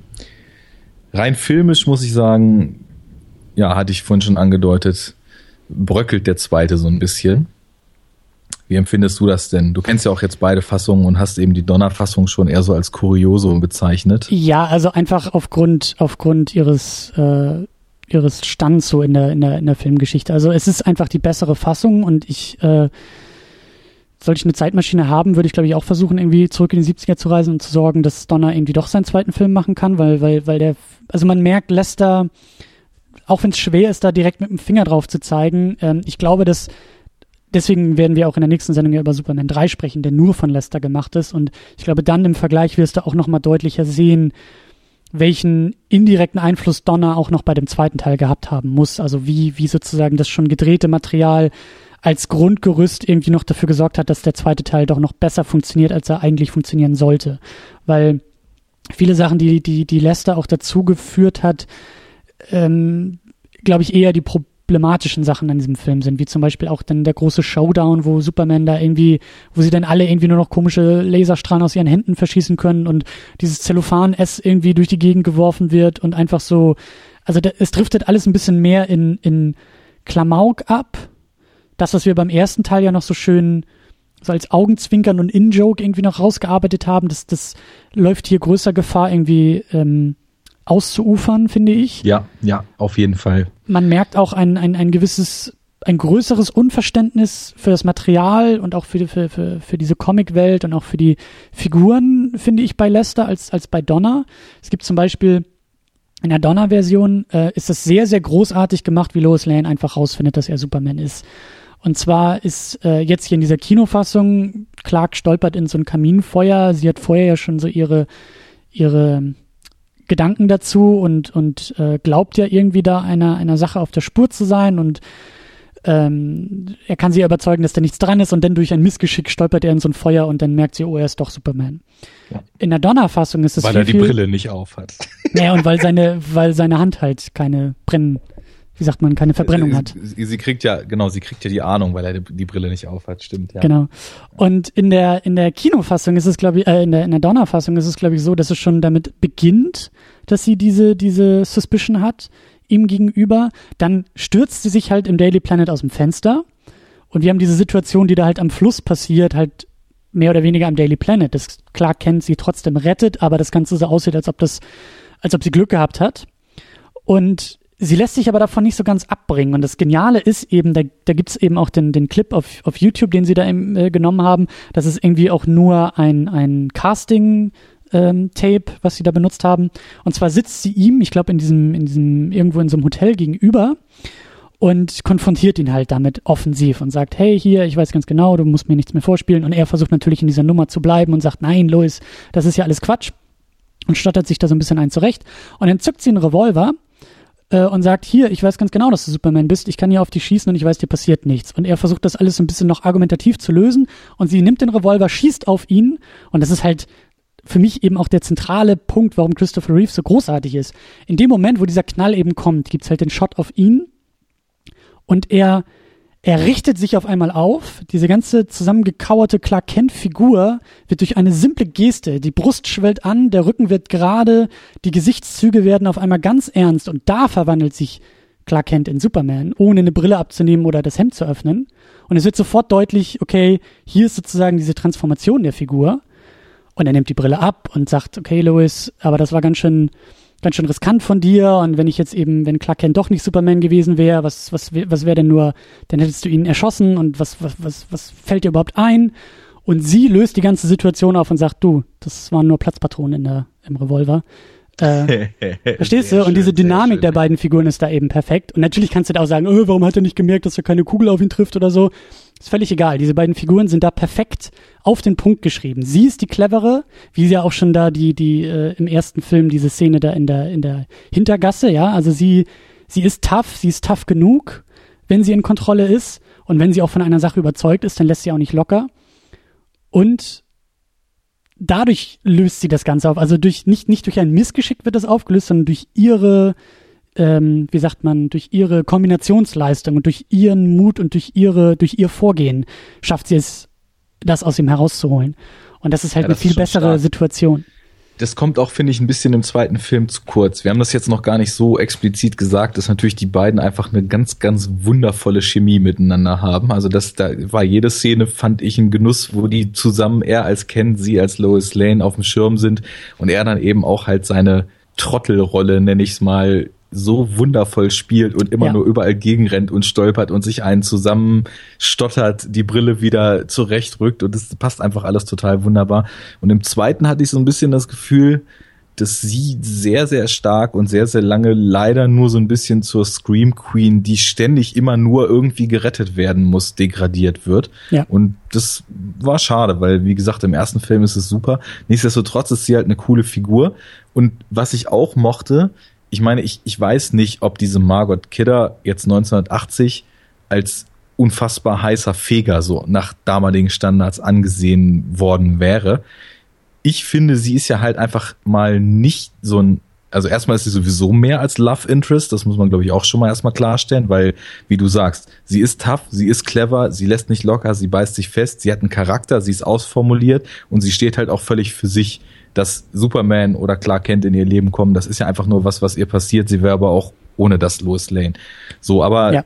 ähm, das nun mal eben Superman, so gerade das Symbol des moralischen Handelns, des Gutens und so weiter und sämtlichen Menschen moralisch überlegen und Vorbild, dass er sich nun so in sie verliebt und sie eben nicht so diesem typischen amerikanischen Schönheitsideal entspricht, das finde ich total gut, weil eigentlich ist sie so eine, im zweiten Film zumindest, wirkt sie total lange wie so eine fast schon so schnodderige, olle Reporter-Truller. Also raucht Kette, ja. ernährt sich anscheinend nur von Hotdogs, hat irgendwie auch so eine schnodderige Schnute, so die Art, wie sie spricht. Wirkt halt auch so in Close-Ups eben nicht so wie der, der makellose, operierte amerikanische blonde äh, Schönheitspreisgewinnerin, so man sich vorstellt, sondern sie ist halt, sie hat halt schon leichte Falten, sie, sie wirkt halt irgendwie schroff und kantig und gerade Superman verliebt sich eben trotzdem in sie und das ist für mich halt irgendwie auch nochmal so im Subtext eine von vielen schönen Kleinigkeiten im Subtext, so ein Spin darauf, dass der Film eben sagt, Menschen sind halt gleich viel wert, egal ob man sie jetzt optisch erstmal in irgendeine Schublade steckt oder wie auch immer. Und auch der tollste, symbolträchtigste, moralischste und guteste Held der Welt kann sich halt auch in eine Frau verlieben, die, wo es halt egal ist, wie die aussieht, sondern die halt irgendwie einen tollen Charakter hat und deswegen verliebt er sich in sie. Und das hat mir, vielleicht interpretiere ich da auch relativ viel rein, aber es ist ja nun mal so eine Krankheit, dass eigentlich eher so die blonden Sexbomben oder so als Love Interests in Hollywood gesetzt wurden. Und das ist ganz schön. Ist auch ein schöner Kontrast zu der äh, Gehilfin von Lex Luthor. Ja, habe ich auch gerade dran gedacht, ja. Die ja, äh, das, da gab's sowieso, das habe hab ich im ersten Teil noch vergessen zu sagen, da gab's irgendwie auch im Subtext so ein paar ganz schöne Änderungen. Sie wird halt so als Gehilfin des Bösen total übersexualisiert eingeführt, ne? also ist immer knapp bekleidet, hat immer den Mega-Ausschnitt, ja. wird halt auch für diese Falle, die sie dem Militär stellt, um die Raketen dann fernzusteuern, als absolute femme fatale eingesetzt im roten Kleidchen und die Brüste springen einem fast ins Gesicht. Und in dem Moment, wo sie als Superman mit dem Kryptonit halt aufgehalten wird, wo sie beschließt, ihm zeitweise mal zu helfen, ändert sich plötzlich ihre ganze Optik. Auf einmal ist sie in dieser ganzen Szene, davon mal abgesehen, dass es halt noch zum unfreiwilligen Wet T-Shirt Contest kommt, aber vorher hat sie plötzlich wie so ein biederes Taufgewand an und sieht halt also so aus dieser Sicht, dass man die Werte von Superman, ne, also Truth, ja. Justice, the American Way, dass das ja eigentlich auch eher immer so konservative Werte sind. In dem Moment, wo sie Superman hilft, sieht sie plötzlich weitaus konservativer aus, als sie eben vorher in ihrer Rolle als Schergen des Willens eben so übersexualisiert aussah. Tolle Beobachtung. Das finde ich sehr schön, wie das gemacht wurde. Also da ist sie plötzlich verdeckt, hat keinen Ausschnitt, äh, ist in grau-braun gekleidet, anstatt in knalligen roten Farben oder im Latex-Outfit. Das, und da gibt's viele Sachen, die im Subtext so stecken, wo man, glaube ich, auch, wenn man die Filme mehrfach sieht, immer wieder schmunzeln kann und sich überlegen, ah, hier sind Gedanken reingeflossen, hier wollte man die eine oder andere Sache irgendwie noch so zwischen den Zeilen verpacken. Ja, das, das hat das, mir ganz gut gefallen. Also das, das Thema Sexualität könnte man natürlich auch nochmal so als eigenen Blickwinkel auf diese ganzen Filme werfen, weil das ist ja auch total süß gemacht, wie eben im ersten Teil dann dieses Interview Superman und Lois Lane auf dem auf dem auf ihrer Dachterrasse, ja. Das ist ja auch sehr, sehr verspielt, sehr, sehr verschmitzt, sehr, sehr pubertär, ne? Weil sie fragt ja. ja auch, ja, wenn du alles durchblicken kannst, welche Farbe hat meine Unterwäsche? Und das ist ja ein sehr, ein sehr, ja, eben im besten Sinne des Wortes ein sehr pubertäres Hin und Her der beiden. Und dann ist, also es ist ja sowieso auch immer der Fall, wenn Lois Lane, sie, wie wir ja gesagt haben, sie ist die taffe, sie ist die kontrollierte, bestimmende, kantige Persönlichkeit, eben dann zurücktritt, wenn Superman auftritt, weil dann werden die Augen groß und dann fängt sie an zu stottern und dann ist sie völlig außer Kontrolle geraten und äh, kann sich eigentlich gar nicht mehr irgendwie beherrschen und fängt dann eigentlich Total nur noch schön, an zu sabbern. Wie die Rollen so wechseln immer, ja. Genau, und, und dann, also das ist ja eben der Höhepunkt, ist ja eben, als die beiden da dieses Interview führen und sie ja auch total hin und weg ist und dann mit ihm durch die Gegend fliegt und dabei dann ja auch völlig verzaubert ist und dieses Gedicht aufsagt, Can you read my mind und sowas. Das ist alles eben auch sehr, ähm, ja, verklemmt irgendwie auch, aber irgendwie auch, finde ich, sehr, sehr süß gemacht und äh, genau, also das, das, äh, da, da könnte man auch noch, noch, noch äh, Ewigkeiten drüber, drüber reden und eben ja auch umso wichtiger jetzt im zweiten Teil, wo dann ja eben auch, was auch, finde ich, ein, ein sehr zentrales Motiv auch des ganzen Genres ja irgendwann wird, ist eben wir haben die Einführung dieser Geheimidentität, der Doppelidentität, der, der, des Versteckspiels, was ja immer Teil dieser Superheldenerzählung ist.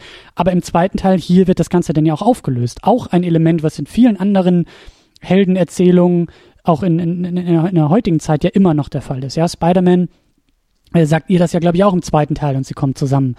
Äh, Iron Man äh, spielt ja gar nicht erst mit seiner Geheimidentität und äh, jeder weiß irgendwie im ersten Teil, wer er ist. Und auch diese, diese, also dieses Thema der, der versteckten Liebe, die ja irgendwie geheim gehalten werden muss, weil diese Dreiecksbeziehung über Doppelidentität und aber dann diese Auflösung innerhalb der eigenen Erzählung, das ist hier ja eigentlich auch, also das taucht hier auf und ich glaube auch, dass das durchaus ähm, tonangebend auch für die späteren Filme ist. Also ich glaube, viele Filme beziehen sich auch immer noch auf dieses Element, dass es halt eben auch erlaubt ist, irgendwann im Rahmen der eigenen Erzählung das aufzubrechen.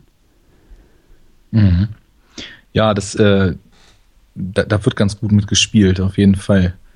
Ich war gerade so ein bisschen am Überlegen, und äh, deswegen bin ich gerade ganz kurz abgeschwiffen, weil ich noch bei dieser, bei dieser Inszenierung der ganzen Liebesgeschichte irgendwie gedanklich hängen geblieben bin. Das war ja aber auch in der Erschaffung des Films ein ziemliches Problem, wie man überhaupt diese gesamte Beziehung zwischen Clark Kent respektive Superman und ihr überhaupt so umsetzt, dass das gesamte Publikum, was mit diesem Film angesprochen werden sollte, damit irgendwie klarkommen kann. Und da haben wir eben, wenn man das jetzt auf die Zielgruppe eingrenzt, da haben wir das Problem, den sollen halt auch Sechsjährige sehen können, mhm. aber er war vom Ansatz ja so gewählt, dass er eben nicht nur für Sechsjährige ist, sondern eigentlich auch äh, nach oben offen die Leute begeistern sollte. Und ich habe noch gehört, dass der Autor oder die Autoren, die da an dem Skript dann insgesamt alle rumgeschrieben haben, sehr, sehr äh, skeptisch waren, wie sie das so schaffen, dass sich, weil prüdes Amerika und so weiter, alles, ja. was irgendwie in Richtung Sexualität geht, ist ja in deren Sicht angeblich äh, da, dazu in der Lage, Kinder zu verstören und zu verschrecken. Und wie sie das dann halt so machen, dass es irgendwie noch als glaubhafte Liebesgeschichte funktioniert und dann aber eben trotzdem das kindliche Publikum nicht verschreckt und dabei aber halt trotzdem noch emotional genug bleibt, um tatsächlich auch die Handlung dann so weiter treiben zu können. Und ja, deswegen, ich war eben, pardon, aber nur so, nur so halb bei deinen Ausführungen, weil ich an diesem, an diesem Faktor noch rumgedacht habe. Aber ja. macht nichts. Ja, ähm, der Film bleibt dabei bei dieser ganzen Liebes Geschichte, Darstellung, auch Sexualität ja sehr, sehr ähm, zurückhaltend. Und eigentlich greift das auch erst äh, 26 Jahre später äh, Superman Returns auf. Also in den späteren Fortsetzungen wird es gar nicht mehr so, also die beziehen sich auch gar nicht mehr so stark auf die ersten beiden Filme. Ähm, da ist schon ein ziemlich deutlicher, deutlicher Cut. Deswegen wird das auch, was da angedeutet wird im zweiten Teil, ich meine, die beiden liegen irgendwie zusammen im Bett ohne Kleidung und so, ne? Ähm, das wird gar nicht, das wird gar nicht mehr weiter, weiter ausgeführt, bis dann eben 26 Jahre später Superman Returns sagt, okay, Teil 3 und 4 schmeißen wir weg. Wir sind die direkte Fortsetzung auf Teil 2 und dann wird damit auch ein bisschen gearbeitet und wird sozusagen retroaktiv umgedeutet, was da eigentlich passiert ist. Ja. Ja, also da müssen wir halt einfach noch ein bisschen drauf, ein bisschen warten, bis wir dann irgendwie auch das noch weiterführen können, aber ja. Ja, aber also generell dieser Punkt, ne, so dieses, dieses in Einklang bringen von den Kräften, die man hat, der Verantwortung, die daraus entsteht und den verschiedenen Identitäten und dann eben aber auch diesem persönlichen Glück, was Superman ja dann eben hier dann doch in dieser Liebe zu ihr findet. Ja.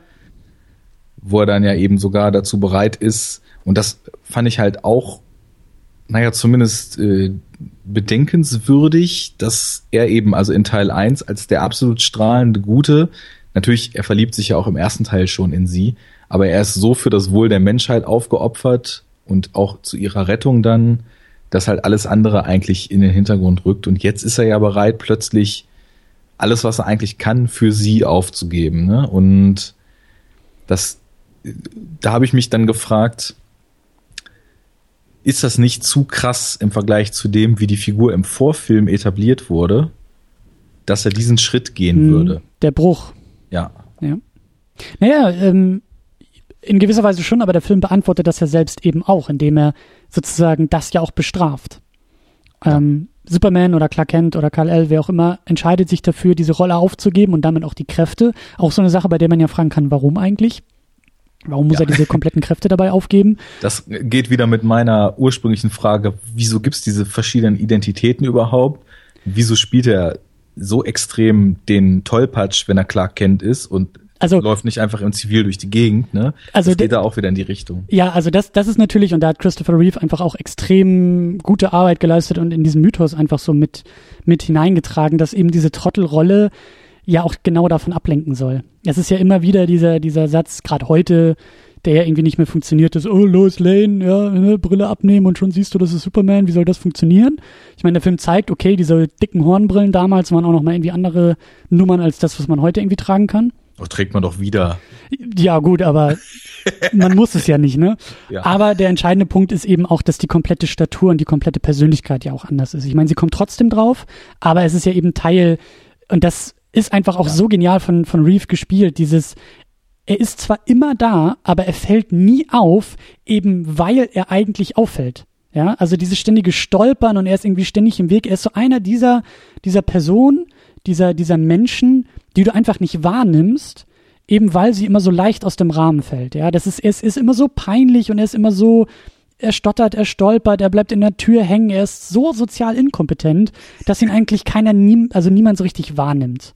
So, und das ist eben auch Teil, wenn man so will, der Verkleidung, die er da aufsetzt, um eben auch von sich abzulenken natürlich, er ist weit mehr als einfach nur Superman mit Brille. Genau. Ohne Frage. Das ist genau. eine komplette Rolle, die allein er die Stimme, allein die Stimmlage die, ist ja. ganz anders. Also die spielt er auch ganz großartig. Und was du jetzt meinst, Lois Lane kommt drauf, aber sie kommt halt eben nicht drauf, weil sie denkt, oh, die Gesichtszüge ähneln ja dem von Superman, sondern genau. sie kommt halt drauf, weil er immer weg ist, wenn Superman da ist. Ja. Und sie ihn dann einmal ohne Brille sieht und plötzlich merkt, okay, in diesem Moment ist auf einmal eine Ähnlichkeit da, aber auch nur, weil sie halt schon diese seltsamen Gedanken vorher gedacht hat und diese Vermutung ja. hat. Und äh, insofern, das ist, da ist weit mehr. Und äh, da muss man auch Christopher Reeve also eben riesen Respekt aussprechen, wie perfekt er diese zwei Rollen halt stemmt. Ja. Und wie konträr und unterschiedlich die sind. Und auch für sich stehen. So, das sind halt zwei komplett eigene Figuren, die er da im Film spielt und die, ja. zwischen denen er total gut switchen kann. Also ja. super, super Leistung. Und das ist halt eben auch so, ich weiß nicht, ob du diese weitere Geschichte um ihn, um Christopher Reeve irgendwie kennst oder verfolgt hast.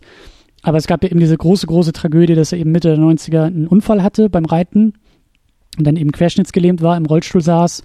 Und äh, ich glaube, wann ist er gestorben? Ich glaube 2004, zehn Jahre später ungefähr und also halt auch immer gegen diese gegen diese Krankheit auch auch gegen diese Behinderung angekämpft hat. Also es war wirklich mit Stammzellenforschung und also er hat extrem große Fortschritte auch auch äh, in seinen Möglichkeiten gemacht und als er dann auch also als er diesen Unfall hatte, ähm, wenn du dir anguckst, wie wie die Presse drüber geschrieben hat, dann war halt die Geschichte des Superman sitzt im Rollstuhl und mhm. als er dann verstorben ist und eben auch sehr sehr viele ähm, Nachrufe und auch, auch äh, ähm, Karikaturen, Comics, so, so äh, Respektsbekundung. Es war halt immer auch das Spiel mit dem Bild, Superman ist von uns gegangen. So, und, und das ist, glaube ich, auch nicht nur aufgrund dieser tragischen persönlichen Geschichte, sondern eben, weil er diese Rolle so geprägt hat wie kein anderer und eben auch, auch, und das meine ich ja eben, dieses Tor auch aufgemacht hat für Schauspieler und auch für, für, für weitere auch so eine Beobachtung, ich finde zum Beispiel, was Chris Evans als Captain America da macht, als Steve Rogers, ist halt ein, eine, eine ähnliche Klasse wie das, was, was Christopher Reeve da macht. Also diese, diese Gravitas und eben auch diese, diese, dieses Tragen einer, einer, einer größeren Rolle auf den eigenen Schultern ist halt sehr, sehr großartig von ihm gemacht. Und ähm, da hat er sich halt auch irgendwo in die Filmgeschichte gespielt mit, ja, auch wenn es halt nur irgendwie lustig, bunt, Popcorn, Blockbuster, Comic-Action ist oder so. Aber das ist schon sehr bedeutend, was er da gemacht hat. Und Ach, naja, was heißt, das ist nur lustig, bunt und so weiter? Das ist so ein bisschen so diese Sichtweise, das ist ernstes Schauspiel und das ist weniger ernstzunehmendes Schauspiel. Ich finde, Schauspiel ist Schauspiel und muss immer dessen, was man da gerade eigentlich umsetzen soll, angebracht sein. Und an dem Maßstab kann man das messen. Du kannst jetzt nicht äh, den Superman mit einem Martin Sheen aus Apocalypse Now vergleichen und genauso wenig kannst du heute unseren Captain America Chris Evans mit einer Charakterrolle von Philip Seymour Hoffman vergleichen. Aber das muss man ja auch nicht. Es geht darum, ja. was soll in dem Film vermittelt werden und daran kann man messen, wie extrem gut oder extrem schlecht entsprechendes Schauspiel funktioniert.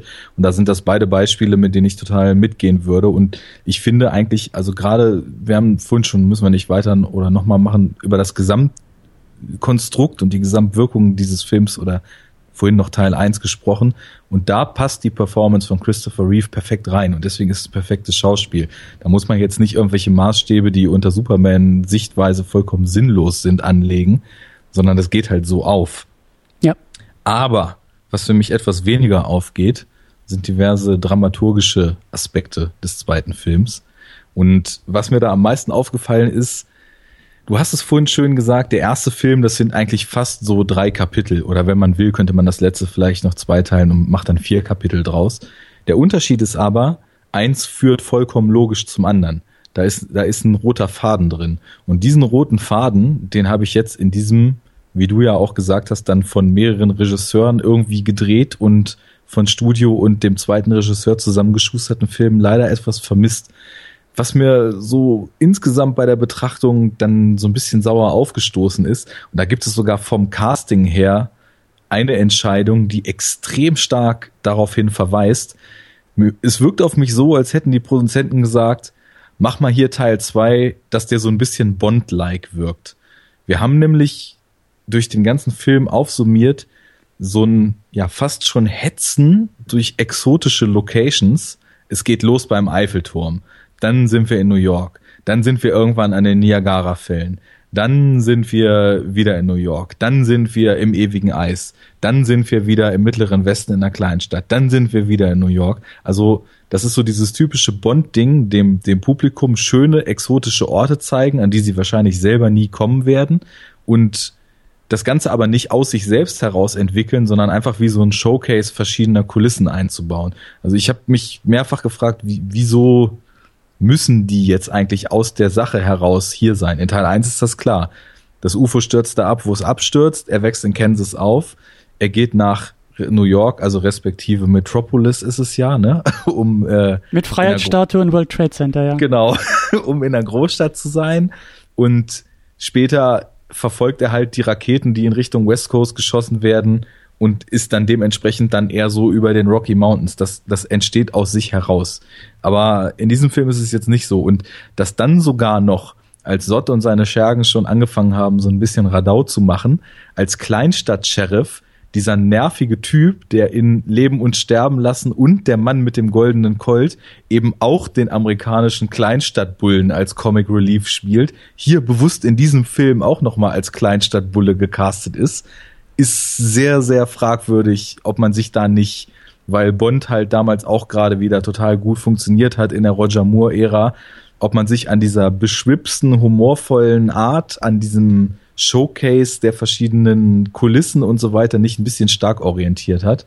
Ich weiß nicht, ob dir das aufgefallen ist oder ob das ein gängiger Kritikpunkt vielleicht sogar zu dem Film ist, aber ich hatte so ein bisschen das Gefühl, der, der entwickelt sich nicht aus sich selbst heraus, sondern wirkt mehr wie so eine Aneinanderreihung von Set-Pieces, wohingegen beim ersten die rote Linie von Anfang bis Ende total gut funktioniert. Ja, also das, ähm, da habe ich, da habe ich so noch gar nicht drauf geachtet und drüber nachgedacht, aber das, das kann ich schon sehen.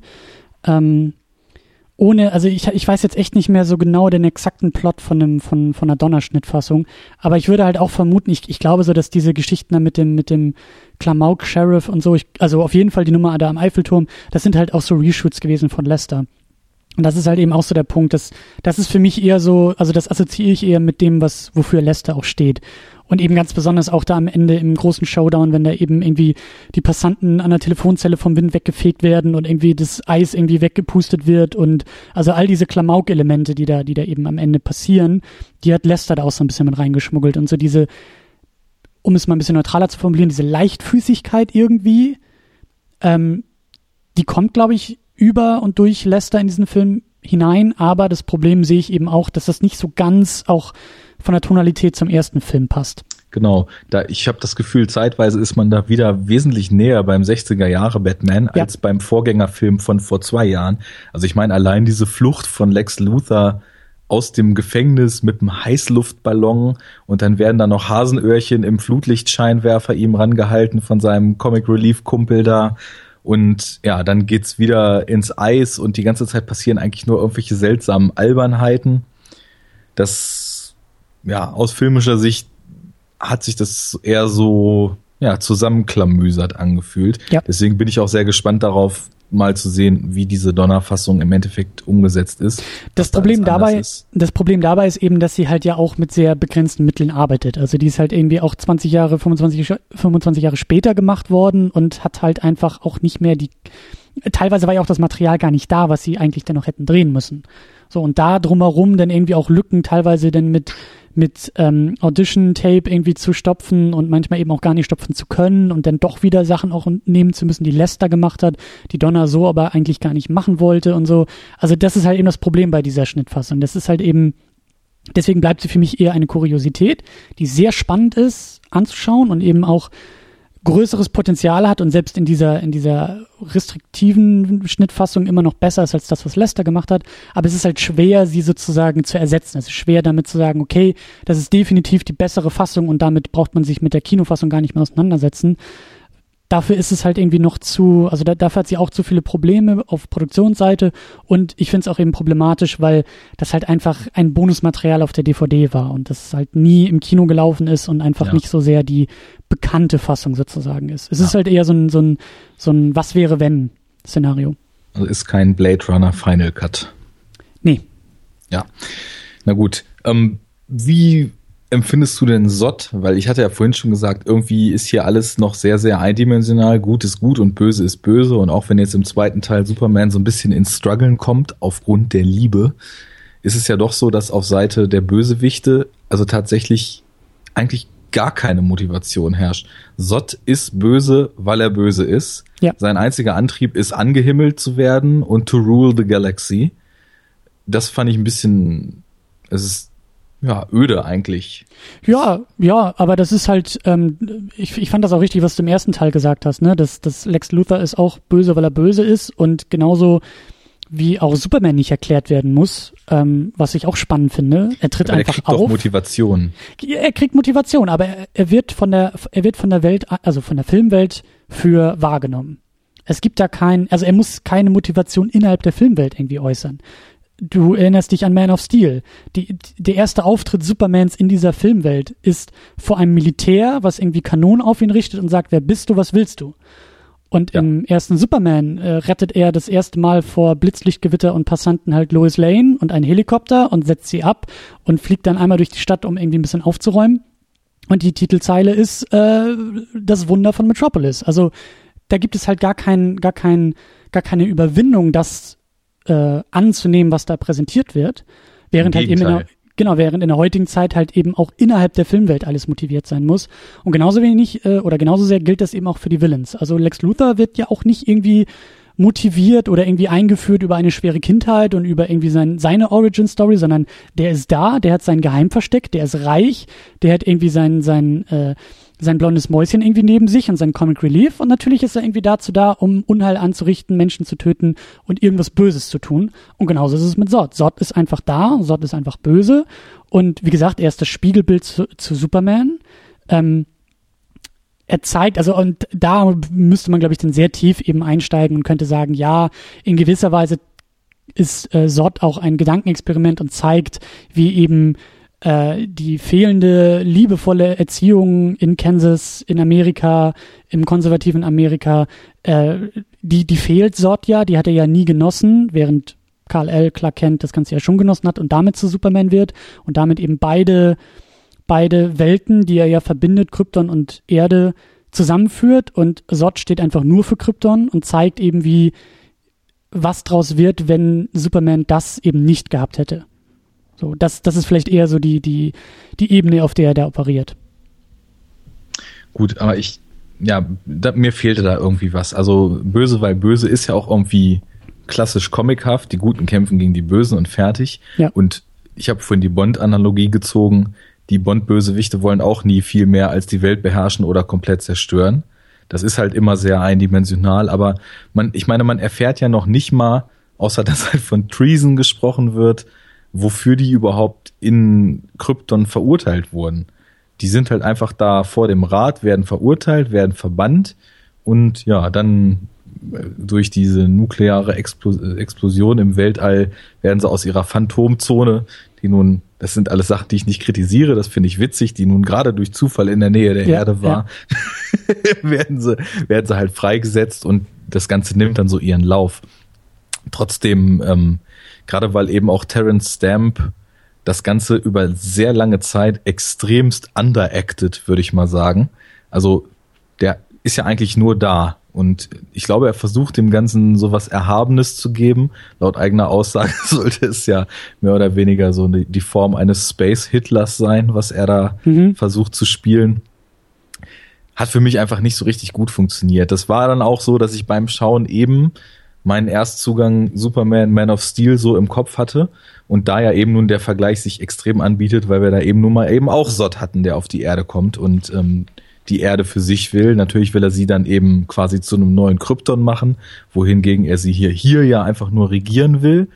Aber ich weiß nicht, das ist so unter dem Gesichtspunkt, was du gerade sagtest, es muss nicht unbedingt alles damals komplett innerhalb der Filmwelt aus sich selbst heraus motiviert sein und hinterfragt werden, sondern kann auch einfach mal als gegeben angenommen werden. Ja. Dennoch im direkten Vergleich fand ich halt Sots Motivation in Man of Steel einfach besser und glaubhafter und auch nachvollziehbarer. Ich weiß nicht, du hast ja auch mehrfach gesehen jetzt, als dann ja. Michael Shannon diesen schönen Monolog hält, uh, My whole life I only lived for one purpose, um, to protect und so weiter, hier Krypton, and that you have taken from me, wo ich jedes Mal Gänsehaut kriege, weil er das einfach ganz großartig spielt. Aber das ist so, da ist jemand, der hatte eine Aufgabe, die wurde ihm genommen, dafür hat er gelebt und dafür will er sich rächen. Das ist für mich noch besser als der ist böse. Ne? Ja klar, ja klar, ja klar.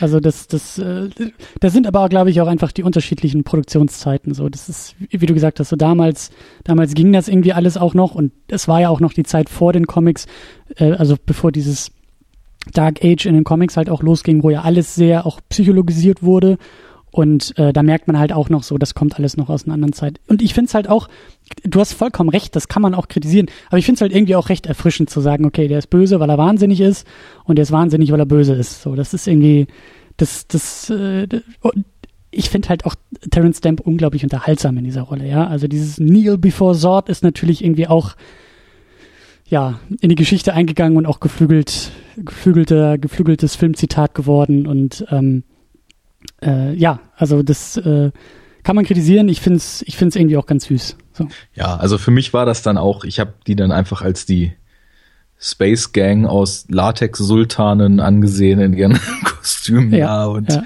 das, also soweit passt es dann und auch seine zwei Schergen, die die ganze Zeit eigentlich nur versuchen, es ihm recht zu machen, aber er schwebt so über den Dingen, dass es ihm halt auch scheißegal ist, was die da eigentlich tun, weil Hauptsache vor ihm wird gekniet das, das ging soweit schon, war ganz okay, aber hat mich nicht mehr so vom Hocker, vom Hocker gehauen, also auch von der Performance her, wie Gene Hackman mit seinem comichaften ja, ja. Lex Luthor, der ja dann auch hier wieder auftaucht und ja, so als Semi-Motivator des Ganzen. Er wirkt so ein bisschen wie der Kurator. Da kommt halt so einer, der ist noch böser und noch mächtiger als er selbst und dem zeigt er dann mal so ein bisschen, um seine eigene Haut zu retten, wo ja, er auf der Erde so hin kann. Er ist der Opportunist in der ganzen Geschichte, ne? Genau. So, er versucht sich immer irgendwie auf die Siegerseite zu stellen und äh, wenn die wechselt, dann wechselt er halt auch. Also das, äh, ja. ja.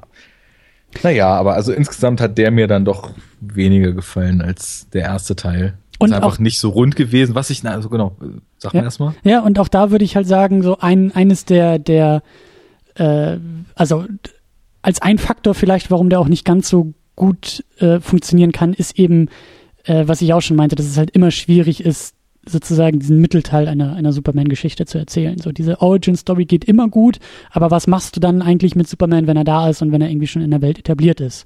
So, und naja, hier wird's ja auch über dieses Kräfte wegnehmen und so, das ist vielleicht jetzt auch alles nicht so die eleganteste Lösung, um da jetzt irgendwie ein bisschen Spannung oder Geschichte reinzubringen.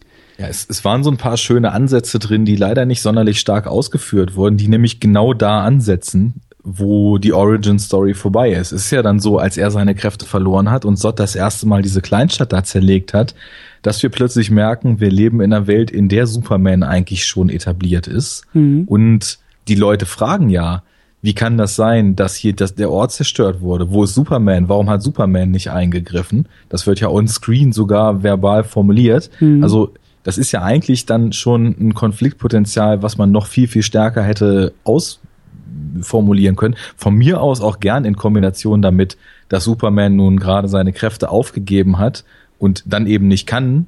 Ich meine, es wird ja gemacht, aber er ist ja dann doch relativ schnell, weil ja irgend so ein Kristall ihm dann anscheinend seine Kräfte zurückgeben kann, der noch mhm. von Krypton übrig ist, ist er dann doch relativ schnell wieder im Game. Ähm, ja, aber man merkt halt, also die, die Öffentlichkeit ist sich bewusst, dass jetzt sowas wie Superman auf ihrer Welt existiert und da entsteht dann eben halt auch eine neue Ebene draus. Er ist ja nicht mal mehr nur aus freien Stücken unterwegs, sondern dadurch, was er im Vorfeld geleistet hat, entsteht ja eine Verantwortung und auch eine Erwartungshaltung an das, was er tut. Ja. Und das wäre eigentlich eine Ebene, wo ich mir gewünscht hätte, dass da vielleicht noch ein bisschen mehr drauf agiert worden wäre. Vielleicht ist es auch relativ stark schon, ist mir jetzt nicht so aufgefallen wegen Erstsichtung und so weiter. Aber diese Verantwortung, diese Erwartung und gut, Verantwortung er merkt ja dann, er hat die Verantwortung und holt sich seine Kräfte dann eben doch wieder zurück, weil er merkt, ohne ihn geht's nicht. Insofern, der Aspekt wird schon ausformuliert. Auch ein Aber, klassisches äh, ja. Genremotiv, ne? So, so dieses äh, Heldenreise, Heldenkonzept und auch ganz klar aus dem Western natürlich der, der einsame Held, der am Schluss allein in den Sonnenuntergang reiten muss, weil er einfach keine Bindung eingehen kann, weil er dann eben kein Held mehr sein kann. Eben ein Motiv, was sich ja durch fast alle Comicfilme ja noch weiter ziehen wird. Auf jeden Fall. Aber das ist dann gegen Ende, als er dann die nächste großartige Fähigkeit, nämlich dass er Lois Lane halt auch blitzdingsen kann, Ja, offenbart.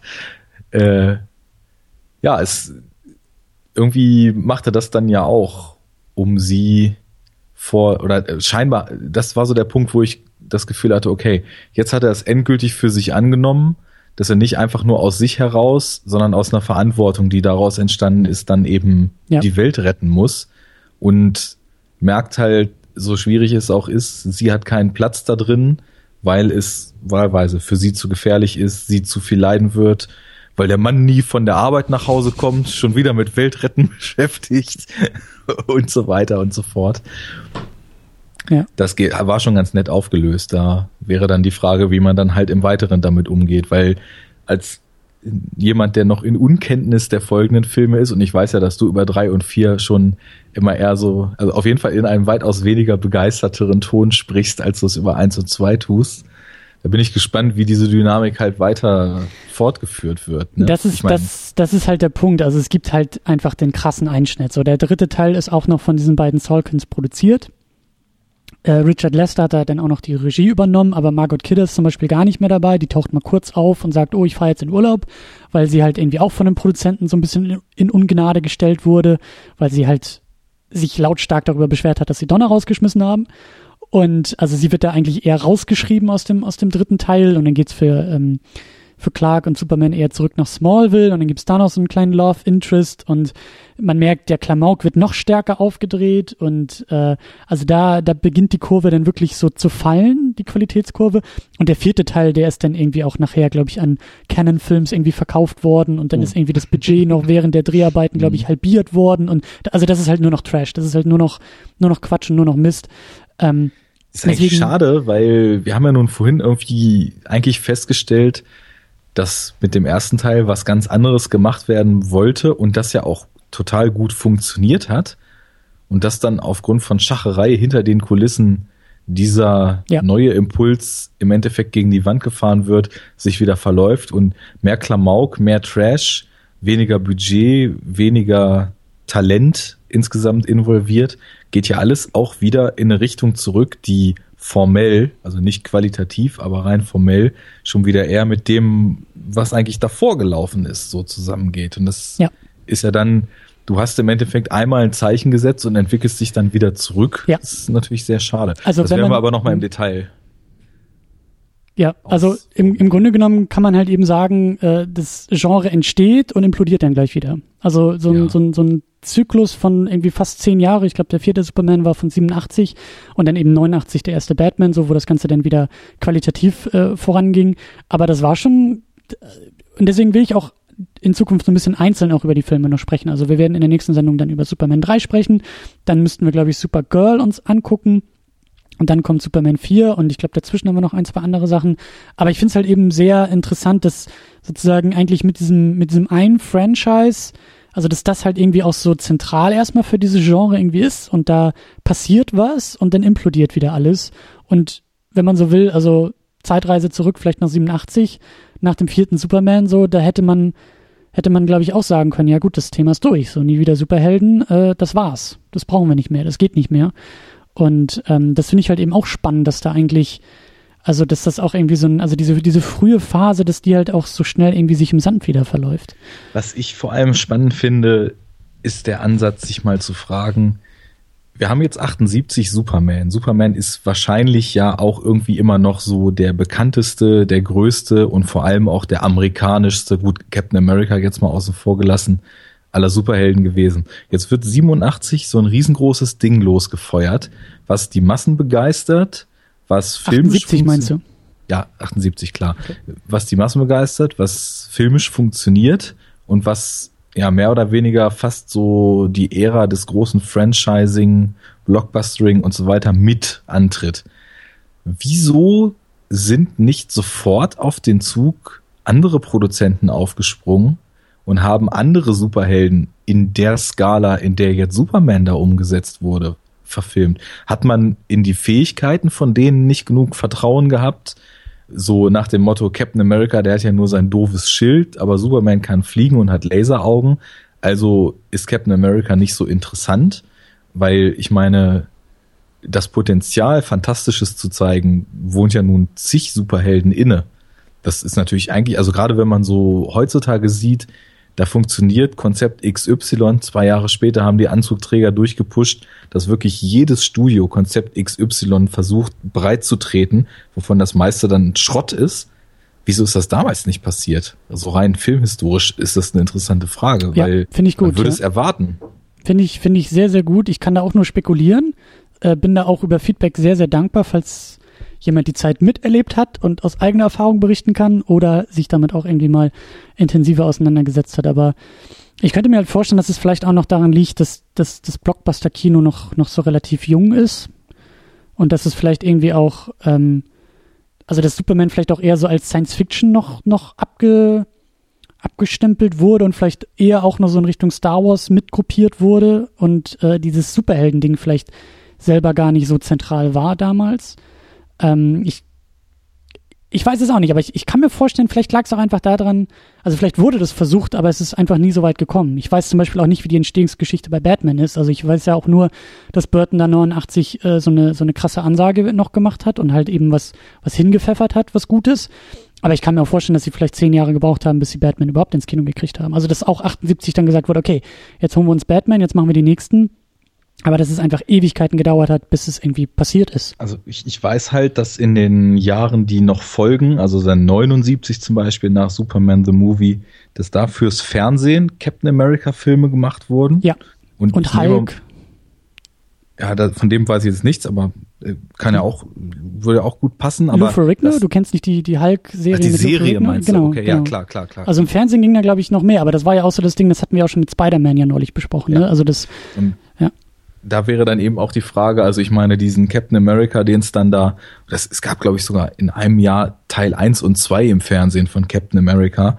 Da würde ich jetzt einfach mal vermuten, dass die dann eher auf so einem Level ablaufen, wie das mit dem Spider-Man-Film aus der letzten Sendung der Fall ist. Auch hier Feedback oder äh, Umstimmung oder andere Meinungen gern willkommen, falls irgendjemand die Captain America-Filme von 79 kennt.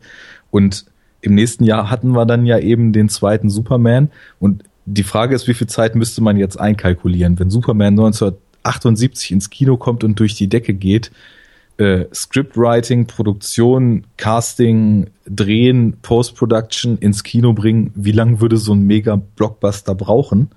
Weil, also ich meine, danach, ich meine, es gab auch irgendwie obskure Verfilmungen wie, was waren das? Puma Man kam zeitgleich, also auch in ach, äh, 1980 irgendwann und Flash Gordon wurde da auch gemacht Hm. und äh, keine Ahnung, also also Geschichten, aber die großen Comichelden, so wie Superman, die wurden ja nicht angefasst, ne, bis es dann mit Batman eigentlich so weit war.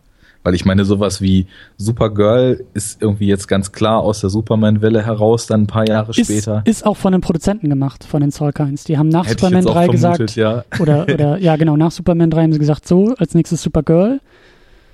Und äh, Swamp Thing oder äh, Howard the Duck ist dann doch schon eher eine Obskuritätsregion wie eben Puma, Puma Man oder Condor Man oder hast Ja. du nicht gesehen. Ja. Also diese, diese kleineren Helden ist dann eben die Frage, ob man sich erstmal solche, solche äh, Properties geholt hat, weil es eben auch Verlust, Max, äh, Ver- Verlustminimierung äh, geheißen hat, weil wahrscheinlich die Lizenzen für sowas Unbekanntes dann auch viel, viel geringer waren, als wenn man jetzt gesagt hätte, oh, ich will jetzt hier Batman oder ich will jetzt hier Captain America machen. Ja. Aber ich wundere mich. Also ich hätte eigentlich erwartet, dass dann spätestens 81, 82, wenn damals das Studio- und Kinosystem so wie heute funktioniert hätte, eine Riesenwelle an Big-Budget-Blockbustern aufgepoppt wäre, die versucht, das zu machen, was Superman und Star Wars angestoßen haben in 77, ja. 78. Ja. Ist seltsamerweise nicht passiert. Vielleicht war die Welt damals noch besser. Gewagte These. ja, und eine, von der ich, äh, muss ich mich ganz klar von distanzieren, überhaupt nichts halte. Also früher, früher war alles besser, ist absolut nicht meine Denke. Ja. Ähm, bevor wir hier den, den großen Rauschmiss machen, will ich, obwohl ich die Antwort eigentlich kenne, auch von dir, glaube ich, kenne, aber die Frage nochmal ganz kurz äh, aufmachen, weil sie, glaube ich, zu jedem Podcast gehören sollte hier. Gehört das, was wir jetzt gesehen haben, Superman 1, Superman 2, gehört das in den Kanon? Ist ja, das absolut. Teil des Superhelden-Genres? Selbstverständlich. Also ich glaube, in den letzten, ja wahrscheinlich schon wieder zwei, zweieinhalb Stunden ist uns genügend aufgefallen, was in dem Film steckt, was es bis heute in Form dieser Filme geschafft hat, weiter zu existieren. Ja. Sowohl formale als auch Produktionsaspekte, als auch Wirkung, als auch Thematik, als ja. auch Budget, Bombast, Materialschlacht und Production Value. Also da gibt's überhaupt gar nichts dran zu rütteln. Ja, das äh, sehe ich genauso. Also Stichworte wie die Heldenreise, die äh, Motive, die wir rausgearbeitet haben, die Castingstrategie, die Special Effects, den, die, die Materialschlacht, die du erwähnt hast, aber auch dieses Verisimilitude, dieses, diese Wahrheitsnähe, die da irgendwie so als Ton angeschlagen wird. Also das sind so viele Dinge und so viele Aspekte in diesen beiden Filmen und eben auch ganz besonders durch Richard Donner, durch Christopher Reeve, durch, durch auch die Salkinds, wie sie es produziert haben. Also da ist ganz, ganz viel so gemacht worden, wie es heute eigentlich immer noch gemacht wird. Und ähm, ich glaube, da sind wir uns sehr einig. Natürlich, die beiden gehören, gehören in den Kanon und sind wichtig für das Genre. Vielleicht, um nochmal diese Frage kurz aufzuwerfen aus der letzten Ausgabe. Beginnt jetzt hier das Genre? Ist das der Nullpunkt? Oder nicht? also für mich nach wie vor beginnt das schon bei Batman.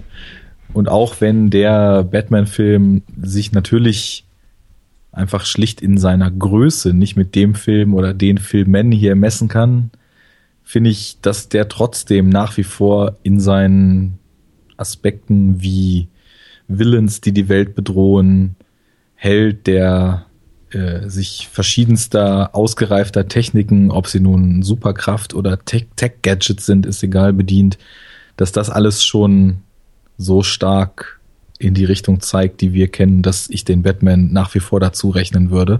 Denn wenn ich es jetzt vergleiche, die Action-Szenen zum Beispiel in den Superman-Filmen, die sind super. Das ist alles State of the Art, das ist toll gemacht. Das ist auch nicht zu ausufernd und äh, das sind tolle Special Effects. Aber Batman funktioniert halt auch auf dieser etwas kleineren Ebene und das bisschen mehr Quatsch, was Batman noch hat, ein bisschen, ne, ist mhm. gut, das, das findet man hier eben auch in Teilen noch wieder und insofern ist, wenn ich das in direkten Vergleich stelle, die, diese Superman-Ansätze, die Superman-Ansätze jetzt eher so, ja, eine Menge Quatsch rausgestrichen, ein bisschen drin gelassen und ein bisschen mehr Selbstbewusstsein hinter diesen Quatsch gestellt und dann sind wir auf dem Weg, dass wir irgendwann in manchen Filmen diesen Quatsch gar nicht mehr finden werden. Also mhm. wir wollen es ja auch als Entwicklung sehen und ich finde, das funktioniert eigentlich gut, dann da nach wie vor Batman als Ausgangspunkt zu setzen. Mhm. Für mich ähm, ist es immer noch, also eigentlich wollte ich auch darüber schreiben und ich habe auch schon mehrere Entwürfe für, für, für eine Textauseinandersetzungen auch mit, mit dem Batman und so, aber das, ich habe die Nuss dann auch immer nicht geknackt, äh, deswegen wird das, wird das auch noch ein bisschen dauern. Aber für mich ist es halt so und jetzt, also dazu brauchten wir jetzt auch diese, diese Filmgrundlage von Superman 1 und 2. Für mich ist der entscheidende Punkt, dass eben diese beiden Superman-Filme einfach eine größere Strahlkraft auf das Genre haben. Der Batman ist wichtig. Der Batman ist für mich ein wichtiger Prolog zum Genre. Und auch der strahlt durch die Filmgeschichte auf äh, Vertreter des Genres, aber ich sehe ihn eher als, als Abgrenzung, eher als, als Randerscheinung und das, was zum Beispiel bei Batman so wichtig war und von anderen Filmen aufgegriffen wird, und da denke ich an sowas wie Kick-Ass in gewisser Weise, an Super und eben jetzt auch an Deadpool, also dieser, dieser, ja, die Auseinandersetzung mit der Absurdität des eigenen Genres, ähm, die funktioniert für mich halt nur in dieser Randerscheinung. Also natürlich ist er wichtig und der gehört auch dazu, aber die Bedeutung ist irgendwie eine andere. Also die Bedeutung ist für mich eher auch eine, eine in gewisser Weise Anti-Haltung oder eher eine, ein, ein, ein, ist schwer auszudrücken, was ich damit meine, aber es ist halt eher ein, eine Projektionsfläche, um sich von einem Genre wieder abzugrenzen. Und dafür ist der Batman extrem gut. Aber das weiß ich nicht. Also das ist natürlich, da muss man dann tief in Genre-Theorie und die eigene Sicht darauf einsteigen, ob man jetzt selbst äh, reflektierendes Kino als Teil oder als Abgrenzung von dem Genre versteht, weil ich bin kein Freund davon, Genre auf einen schmalen Bereich einzugrenzen, weil es immer wieder Facetten gibt, die rausspringen und dem Ganzen halt verschiedenste Seitenarme verleihen, ohne die das Ganze aber trotzdem nicht komplett wäre. Vielleicht ist es mhm. auch einfach so, dass wir es gleich sehen, nur eine andere Conclusion daraus ziehen, weil ja. wir eben auf diesen Genrebegriff anders gucken. Ja. Das kann gut sein. Mit Sicherheit. Und das wird sich auch, ich glaube, das wird so der rote Faden durch alle Sendungen hier, diese, diese, diese, ja, diese Frage auch nach dem Genre. Und das ist ja auch Teil des Konzepts. Ähm, ich glaube, wir werden immer wieder auch auf jetzt Superman rekurrieren und eben auch auf Batman. Einfach diese Frage, wie du so schön gesagt hast, diese Seitenarme des Genres und eben auch welche späteren Vertreter sich auf welche Filme beziehen. Und ich finde es eigentlich auch ganz gut, dass wir, glaube ich, jetzt schon mit diesen beiden Gegensätzen in gewisser Weise auch zwei verschiedene Geschmacksrichtungen und Auseinandersetzungsmöglichkeiten mit diesem Genre irgendwie haben. Wir haben so diese absurde Übersteigerung und vielleicht auch die damit die Auseinandersetzung mit dem Quellmaterial und wir haben diese Verisimilitude Ansatz von Wahrheitsnähe, der eben sich auch wieder anders damit auseinandersetzt mit dem Genre. Ich frage mich, ob wir noch weitere Geschmacksrichtungen finden werden und Auseinandersetzungsmöglichkeiten, ob es die einzigen bleiben, ob es diese beiden großen Lager gibt. Ähm, aber das wird, glaube ich, auch Konzept und Teil der nächsten und vor allen Dingen auch längerfristigen Sendung sein. Klar, also ich glaube, man kann festhalten, abschließend dann, dass die Superman-Filme eben ja mit dem Bewusstsein dafür, und dann muss man eben differenzieren, nicht, dass das Quatsch ist, was sie zeigen, weil es ist halt nicht in dem Sinne Quatsch. Nicht abwertender das, Quatsch. Nee, genau, das, das Batman-Spray ist Quatsch. Das High-Spray oder ähm, fünf Minuten mit der Bombe, die tickt, rumzulaufen. Das ist tatsächlich Quatsch. Und der Batman-Film sagt auch, guck mal und zelebriere mit uns, was das für ein Unsinn ist. Ja. Und die Superman-Filme, die wir jetzt beide gesehen haben, die sind sich aber dessen bewusst, dass das fantastisch ist, was sie da zeigen. Nicht, dass es Quatsch ist. Und das ist eine Sicht, die viele Leute leider haben, dass alles, was nicht so ganz in der Realität behaftet ist, ja sowieso Blödsinn ist. Aber die sagen eben, das ist nicht Blödsinn, das ist Märchen, das ist Fantasy, das ist symbolträchtig und wir verkaufen es aber trotzdem bis zu einem gewissen Grad humorvoll, damit einfach ein spaßiger Film dabei entsteht. Ja. Und da läuft die Trennlinie halt zwischen dem Batman-Film und dem Superman-Film. Ja. Sehr gut. Sehr schön, ich glaub, ja. Ab jetzt wiederholen wir uns. Ja, Ja, ähm, das hat aber sehr viel Spaß gemacht. Also ich bin auch froh, dass du, genau. dass du, dass dir diese beiden Filme jetzt angeguckt hast. Das ist, glaube ich, äh, das ist gut. Ja, ich auch. Also ich habe natürlich auch, war ja auch Grund dafür, bei diesem Projekt dann hier mit dir zusammen äh, einzusteigen. Ich habe ja auch ein Interesse daran, einfach diese Entwicklung zu verstehen. Und ich finde es total spannend, halt durch so einen sehr, sehr späten, sehr kontrovers diskutierten Vertreter halt diesen Helden kennengelernt zu haben und jetzt mal die filmische Urvariante des Ganzen. Mhm. Und ist halt witzig, weil ich habe jetzt einen anderen Blick dadurch darauf, was Man of Steel eigentlich macht. Mhm. Ich kann aber nicht sagen, dass ich den Film jetzt dadurch dann irgendwo oder Kritik, die manche Leute haben an Man of Steel jetzt dann doch auf einmal teile. Das ist nicht so, aber aber du kannst, glaube glaub ich, mehr nachvollziehen, woher diese Kritik kommt. Ich kann jetzt verstehen, was Leute von Superman für ein Bild im Kopf haben. Ja. Und ich hatte bei Man of Steel sowieso schon immer das Gefühl, Superman-Fans hassen den Film und alle Leute, die um Superman eigentlich gar nicht so richtig was geben, sagen, ja, also gut, vielleicht ist mir die Action zu viel, aber ist doch eigentlich ein cooles Ding. Und ich würde jetzt sagen, ich stehe da so zwischen den Stühlen, weil ich kenne jetzt also erstmal beide Varianten und finde halt, also ich, ich finde den Ansatz, äh, die Figur zu verändern, und das tut der Man of Steel ja in gewisser Weise auf jeden Fall, den finde ich halt, glaube ich, nicht so verwerflich wie eingefleischte Superman-Fans. Und insofern ist vieles darin irgendwie wie so ein Update, was ich ganz gut akzeptieren kann. Aber da sprechen wir in zweieinhalb Jahren nochmal drüber. ja. Ja, das wird noch dauern, bis wir wieder ankommen, aber ich freue mich jetzt schon drauf. Das wird, das wird eine schöne Diskussion. Definitiv. Ja, genau. Wir machen nächstes Mal weiter mit Superman 3. Der hat, glaube ich, noch keinen Untertitel, heißt, glaube ich, nur Superman 3. Und freu dich auf einen betrunkenen, drei Tage bärtigen Anti-Superman. Ähm, freu dich drauf. Sehr schön. Ich würde jetzt nochmal an die Hörer kurz so einen Appell richten. Ich war ja jemand, der eigentlich auch Superman gemieden hat, weil ich gar nicht so richtig viel Lust darauf hatte. Und jetzt ist es sehr unwahrscheinlich, dass jemand, der einen Podcast namens Superhero Unit zu Superman hört, nicht unbedingt Interesse an Superman hat. Aber ich meine, du veröffentlichst das ja auch im Feed der Second Unit und ich dann auch mit ein bisschen Zeitversatz, damit du die Hauptdownloads erntest, dann bei uns wahrscheinlich auch noch mal. Und ich würde einfach jeden, der jetzt im Vorfeld vielleicht eine ähnliche Einstellung wie ich hatte, dazu motivieren, doch einfach mal, ja, am besten auf zavi.com zu gehen, sich für 20 Euro diese unfassbar geile Superman-Box zu klicken. Ja. Die Anthology Collection kostet, ist eine 8-Disc-Edition, ein Clubcover, kostet auf Blu-ray 20 Euro. Da ist halt wirklich Teil 1 Kinoversion, Teil 1 Extended, Teil 2 Kinoversion, Teil 2 Donnercut, Teil 3, Teil 4 Superman Returns und eine komplette Blu-ray mit, glaube ich, irgendwie acht Stunden Dokumentationen und so weiter, zusätzlich zu dem Bonusmaterial, was auf den einzelnen Discs noch drauf ist. Also das ist ein Hammer, das Ding.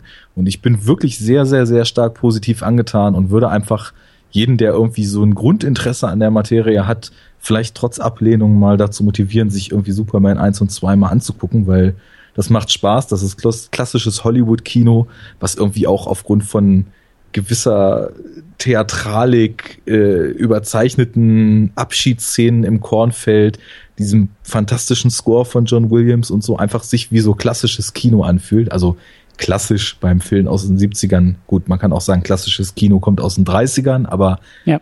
wisst ja, was ich meine, ne? So ja. ein klassischer Blockbuster und so in die emotionale Pforte tatsächlich rein triggert, wo auch ein alter Star Wars von damals oder ähnliche Filme reingehen. Und deswegen schaut mal rein, auch wenn er denkt, das ist nichts für euch. Ich kann es nur empfehlen. Sehr schön.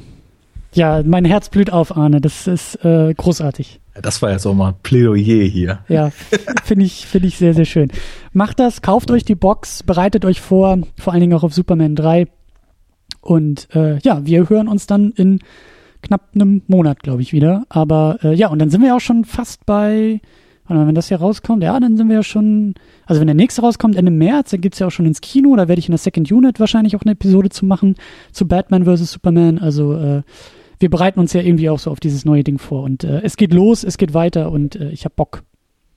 Jawohl, ich auch. Bis dahin, äh, rettet die Welt oder so. Auf, auf und rettet davon. die Welt rettet uns durch Beteiligung auf unseren Blogs, Twitter-Accounts, Facebook-Seiten. Und bis dann. Tschüss. Tschüss.